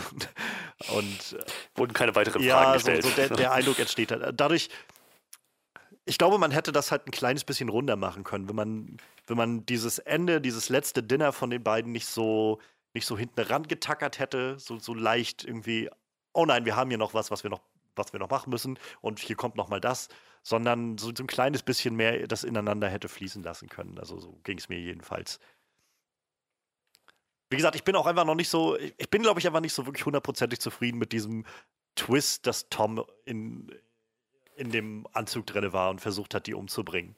Weil mir, äh, ich glaube, dass das ist so der größte Knackpunkt, warum ich mich, warum ich mich da so ran, dran reibe irgendwie, weil ich das Gefühl habe, an der einen Stelle hätte man den Film hier halt schon zu Ende bringen können und dieser Twist fühlt sich für mich nicht so hundertprozentig verdient an, weil ich so das Gefühl habe, so, so, so nett die Idee ist, zu sagen, äh, Adrian hat auch Tom dafür eingesetzt. Ähm, Adrian hat davon, also ich glaube, es wurde relativ klar gemacht, dass Adrian derjenige war, der gesagt hat, ähm, okay, dann werde ich halt die Leute umbringen, die dir irgendwie wichtig sind. Das kleine Mädchen werde ich umbringen. Und äh, ich finde die Vorstellung einfach zu seltsam, dass er dann auf einmal Tom anruft oder was weiß ich und sagt, hey, wir treffen uns da und da, wir machen Übergabe von dem Anzug und du gehst zum Haus von denen und bringst die um. So, äh, das irgendwie ist mir das zu, zu krass irgendwie. Dieser Bruch ist mir irgendwie ein kleines bisschen zu heftig. Und ich glaube, daran hängt so ein bisschen, dass ich das Gefühl habe, an der Stelle hätte der Film schon gut zu Ende sein können. Und dann kommt noch diese Auflösung mit Adrian und dieses Gespräch am Schluss, was sie haben. So, ich, ich weiß nicht, ich habe das Gefühl, so es gibt dieses schöne englische, äh, dieses englische Sprichwort so, um, ähm, having your cake and eating it too. So dieses, man, man möchte irgendwie alle guten Sachen haben. Man möchte gerne diesen Showdown haben im, in diesem Haus, wo sie halt mit ihm, mit dem Unsichtbaren zusammenprallen und sie auf, auf dieser äh, sehr mutige Art und Weise reinkommt und die beiden rettet. Ähm, und dann möchten wir aber auch noch haben, wie, wie sie dieses Gespräch mit Adrian hat. Und ich kann beides verstehen und beides ist irgendwo cool, aber es, es fügt sich nicht so hundertprozentig gut für mich zusammen. Ja, gut. Ich, also ich sag mal, die ganze Nummer mit dem, mit dem Bruder habe ich, hab ich halt wirklich wahrgenommen, immer noch so im, in der Logik des Films, dass das Adrians Sicherheitsnetz unterm Sicherheitsnetz war, dass es quasi, wenn alle Stricke reißen, dass er immer noch einen Notfallplan hat. Und, aber, aber ich verstehe definitiv, dass das ähm, dann irgendwann einfach ein bisschen zu zu, zu sehr verstrickt. Ja, mich hat das eigentlich auch nicht so gestört. Ich, ich sehe da auch eher drüber hinweg. Ich, ich, kann mir da alles irgendwie noch zusammenkitten, dass sich das für mich, dass es für mich alles sinnig, sinnig wirkt. ja, wie gesagt, es ist ja auch nicht so, als ob der Film da für mich auseinanderfällt oder so. Es ist halt einfach nur ein, gutes Ende irgendwo für was in Anführungszeichen enttäuschend ist für so einen Film, der in den ersten zwei Akten wirklich deutlich besser ist als einfach nur gut. Für mich jedenfalls. Gibt es denn noch was, was dir explizit nicht ähm, gefallen ja, hat? Ja, tatsächlich habe ich ein Problem ein bisschen mit den, mit den Special Effects nachher. Ich fand zum Beispiel eigentlich ziemlich cool diesen Effekt, wie, die, wie, wie der Anzug das erste Mal sichtbar wird, also wie sie den Anzug in der, in der Kammer findet. Das sah halt ziemlich fett aus, aber äh, ich finde, für mich hakt es genau in der Action-Sequenz, sage ich mal, wo er aus dem Krankenhaus wegrennt. Weil es äh, stellenweise halt ich gehe schwer davon aus, da war kein Mensch im Greenscreen unterwegs und für mich wirkte das sehr unnatürlich und vor allem sehr abgehackt. Und mit abgehackt meine ich jetzt nicht, dass der Anzug immer sichtbar war und nicht, sondern in den Zeichen, wo du was sehen konntest, was sichtbar war, als wäre die Framerate zu niedrig und ich, ich fand es halt auch echt nicht gut animiert, muss ich sagen. Vielleicht ein bisschen dem niedrigen Budget geschuldet, aber das, ich habe es tatsächlich ein bisschen als störend empfunden, muss ich sagen. Dafür, dass dieser Effekt am Anfang, wo dieser Anzug halt wieder sichtbar wird, ziemlich gut war, fand ich dann nachher den Effekt, wo halt immer so ein Teil von dem Anzug sichtbar war, eigentlich eher relativ schlecht. Ist jetzt nur meine Meinung, aber mich hat es tatsächlich ein bisschen gestört. Ich mochte tatsächlich gerade diesen Effekt, dass der Anzug immer so aufgeflackert ist, immer sehr gerne. Mhm. Das, das fand ich hatte. Ja, hatte das schon, Effekt. aber nicht, wenn der um, Anzug gerade komplett sichtbar ist und nicht flackert und sich einer bewegt und das trotzdem wirkt, als wäre die Framerate einfach nur scheiße und äh, als würde der sich stockend bewegen, so, weißt du? Als, als hätte der gerade einfach motorische Störungen beim Gehen, so, ne? Also, wenn, wenn einfach nur, sag ich mal, so der Kopf zu sehen war und der wurde dann kurz sichtbar oder so, dann war das cool, aber gerade in den Szenen, wo er schnell läuft, wirkt es halt nicht so, als, als wäre es ein gewollter Effekt. Also für mich nicht. Da wirkt es halt eher so, als hätte das CGI da seine Grenzen gerade erreicht. Ja. So. Und ich finde halt auch, dass der Anzug nicht so cool rüberkommt in diesen Close-ups, wo er nur kurz so aufflackert, wie in dieser Szene, wo er halt sichtbar wird. So, ne? Also irgendwie, das wirkt halt super, nicht so 3D-mäßig, sondern sehr glatt von der Oberfläche her, wie gesagt. Und irgendwie im Vergleich zu dieser Szene, wo dieser Anzug äh, auf, aufploppt, so fand ich, kam es halt irgendwie nicht rüber. Also für mich kam es dann nicht so gut rüber. Ja, also wäre mir jetzt nicht aufgefallen, aber kann, also kann sein. Jetzt wird es dir auffallen. Da vielleicht ein bisschen, ja, kann, kann gut sein, dass man jetzt, dass ich jetzt vielleicht näher hingucke. Ist zum Beispiel ähm, ein bisschen anderes, anderes Feld. Äh, beim ersten Mal schauen ist mir zum Beispiel auch nicht bei Avengers Infinity War aufgefallen, wie wie äh, Mark Ruffalos Kopf einfach in der Luft hängt, äh, in dem, in dem Hulkbuster-Anzug. Und beim zweiten Mal schauen war einfach mal so, oh, das ist ganz schön auffällig. So, manchmal, naja, wieder so ein bisschen die Immersion. Manchmal ist man einfach drinne und dann fallen einem solche Sachen auch gar nicht so sehr auf. Tja, na gut. Äh, sind wir dann soweit für das Resümee? Also ich glaube, ich hätte so, soweit alles gesagt. Gut. Ja, ähm, ich denke, wir sind alle beeindruckt von dem Film. Das auf jeden ne? Fall. Das kann man sagen, ja. Also spielt es eine Rolle, wer jetzt anfängt? Ich fange einfach mal an. Ähm, wie ich schon am Anfang gesagt habe, dieser Film hat meine Erwartungen an keinster Weise enttäuscht, sogar übertroffen.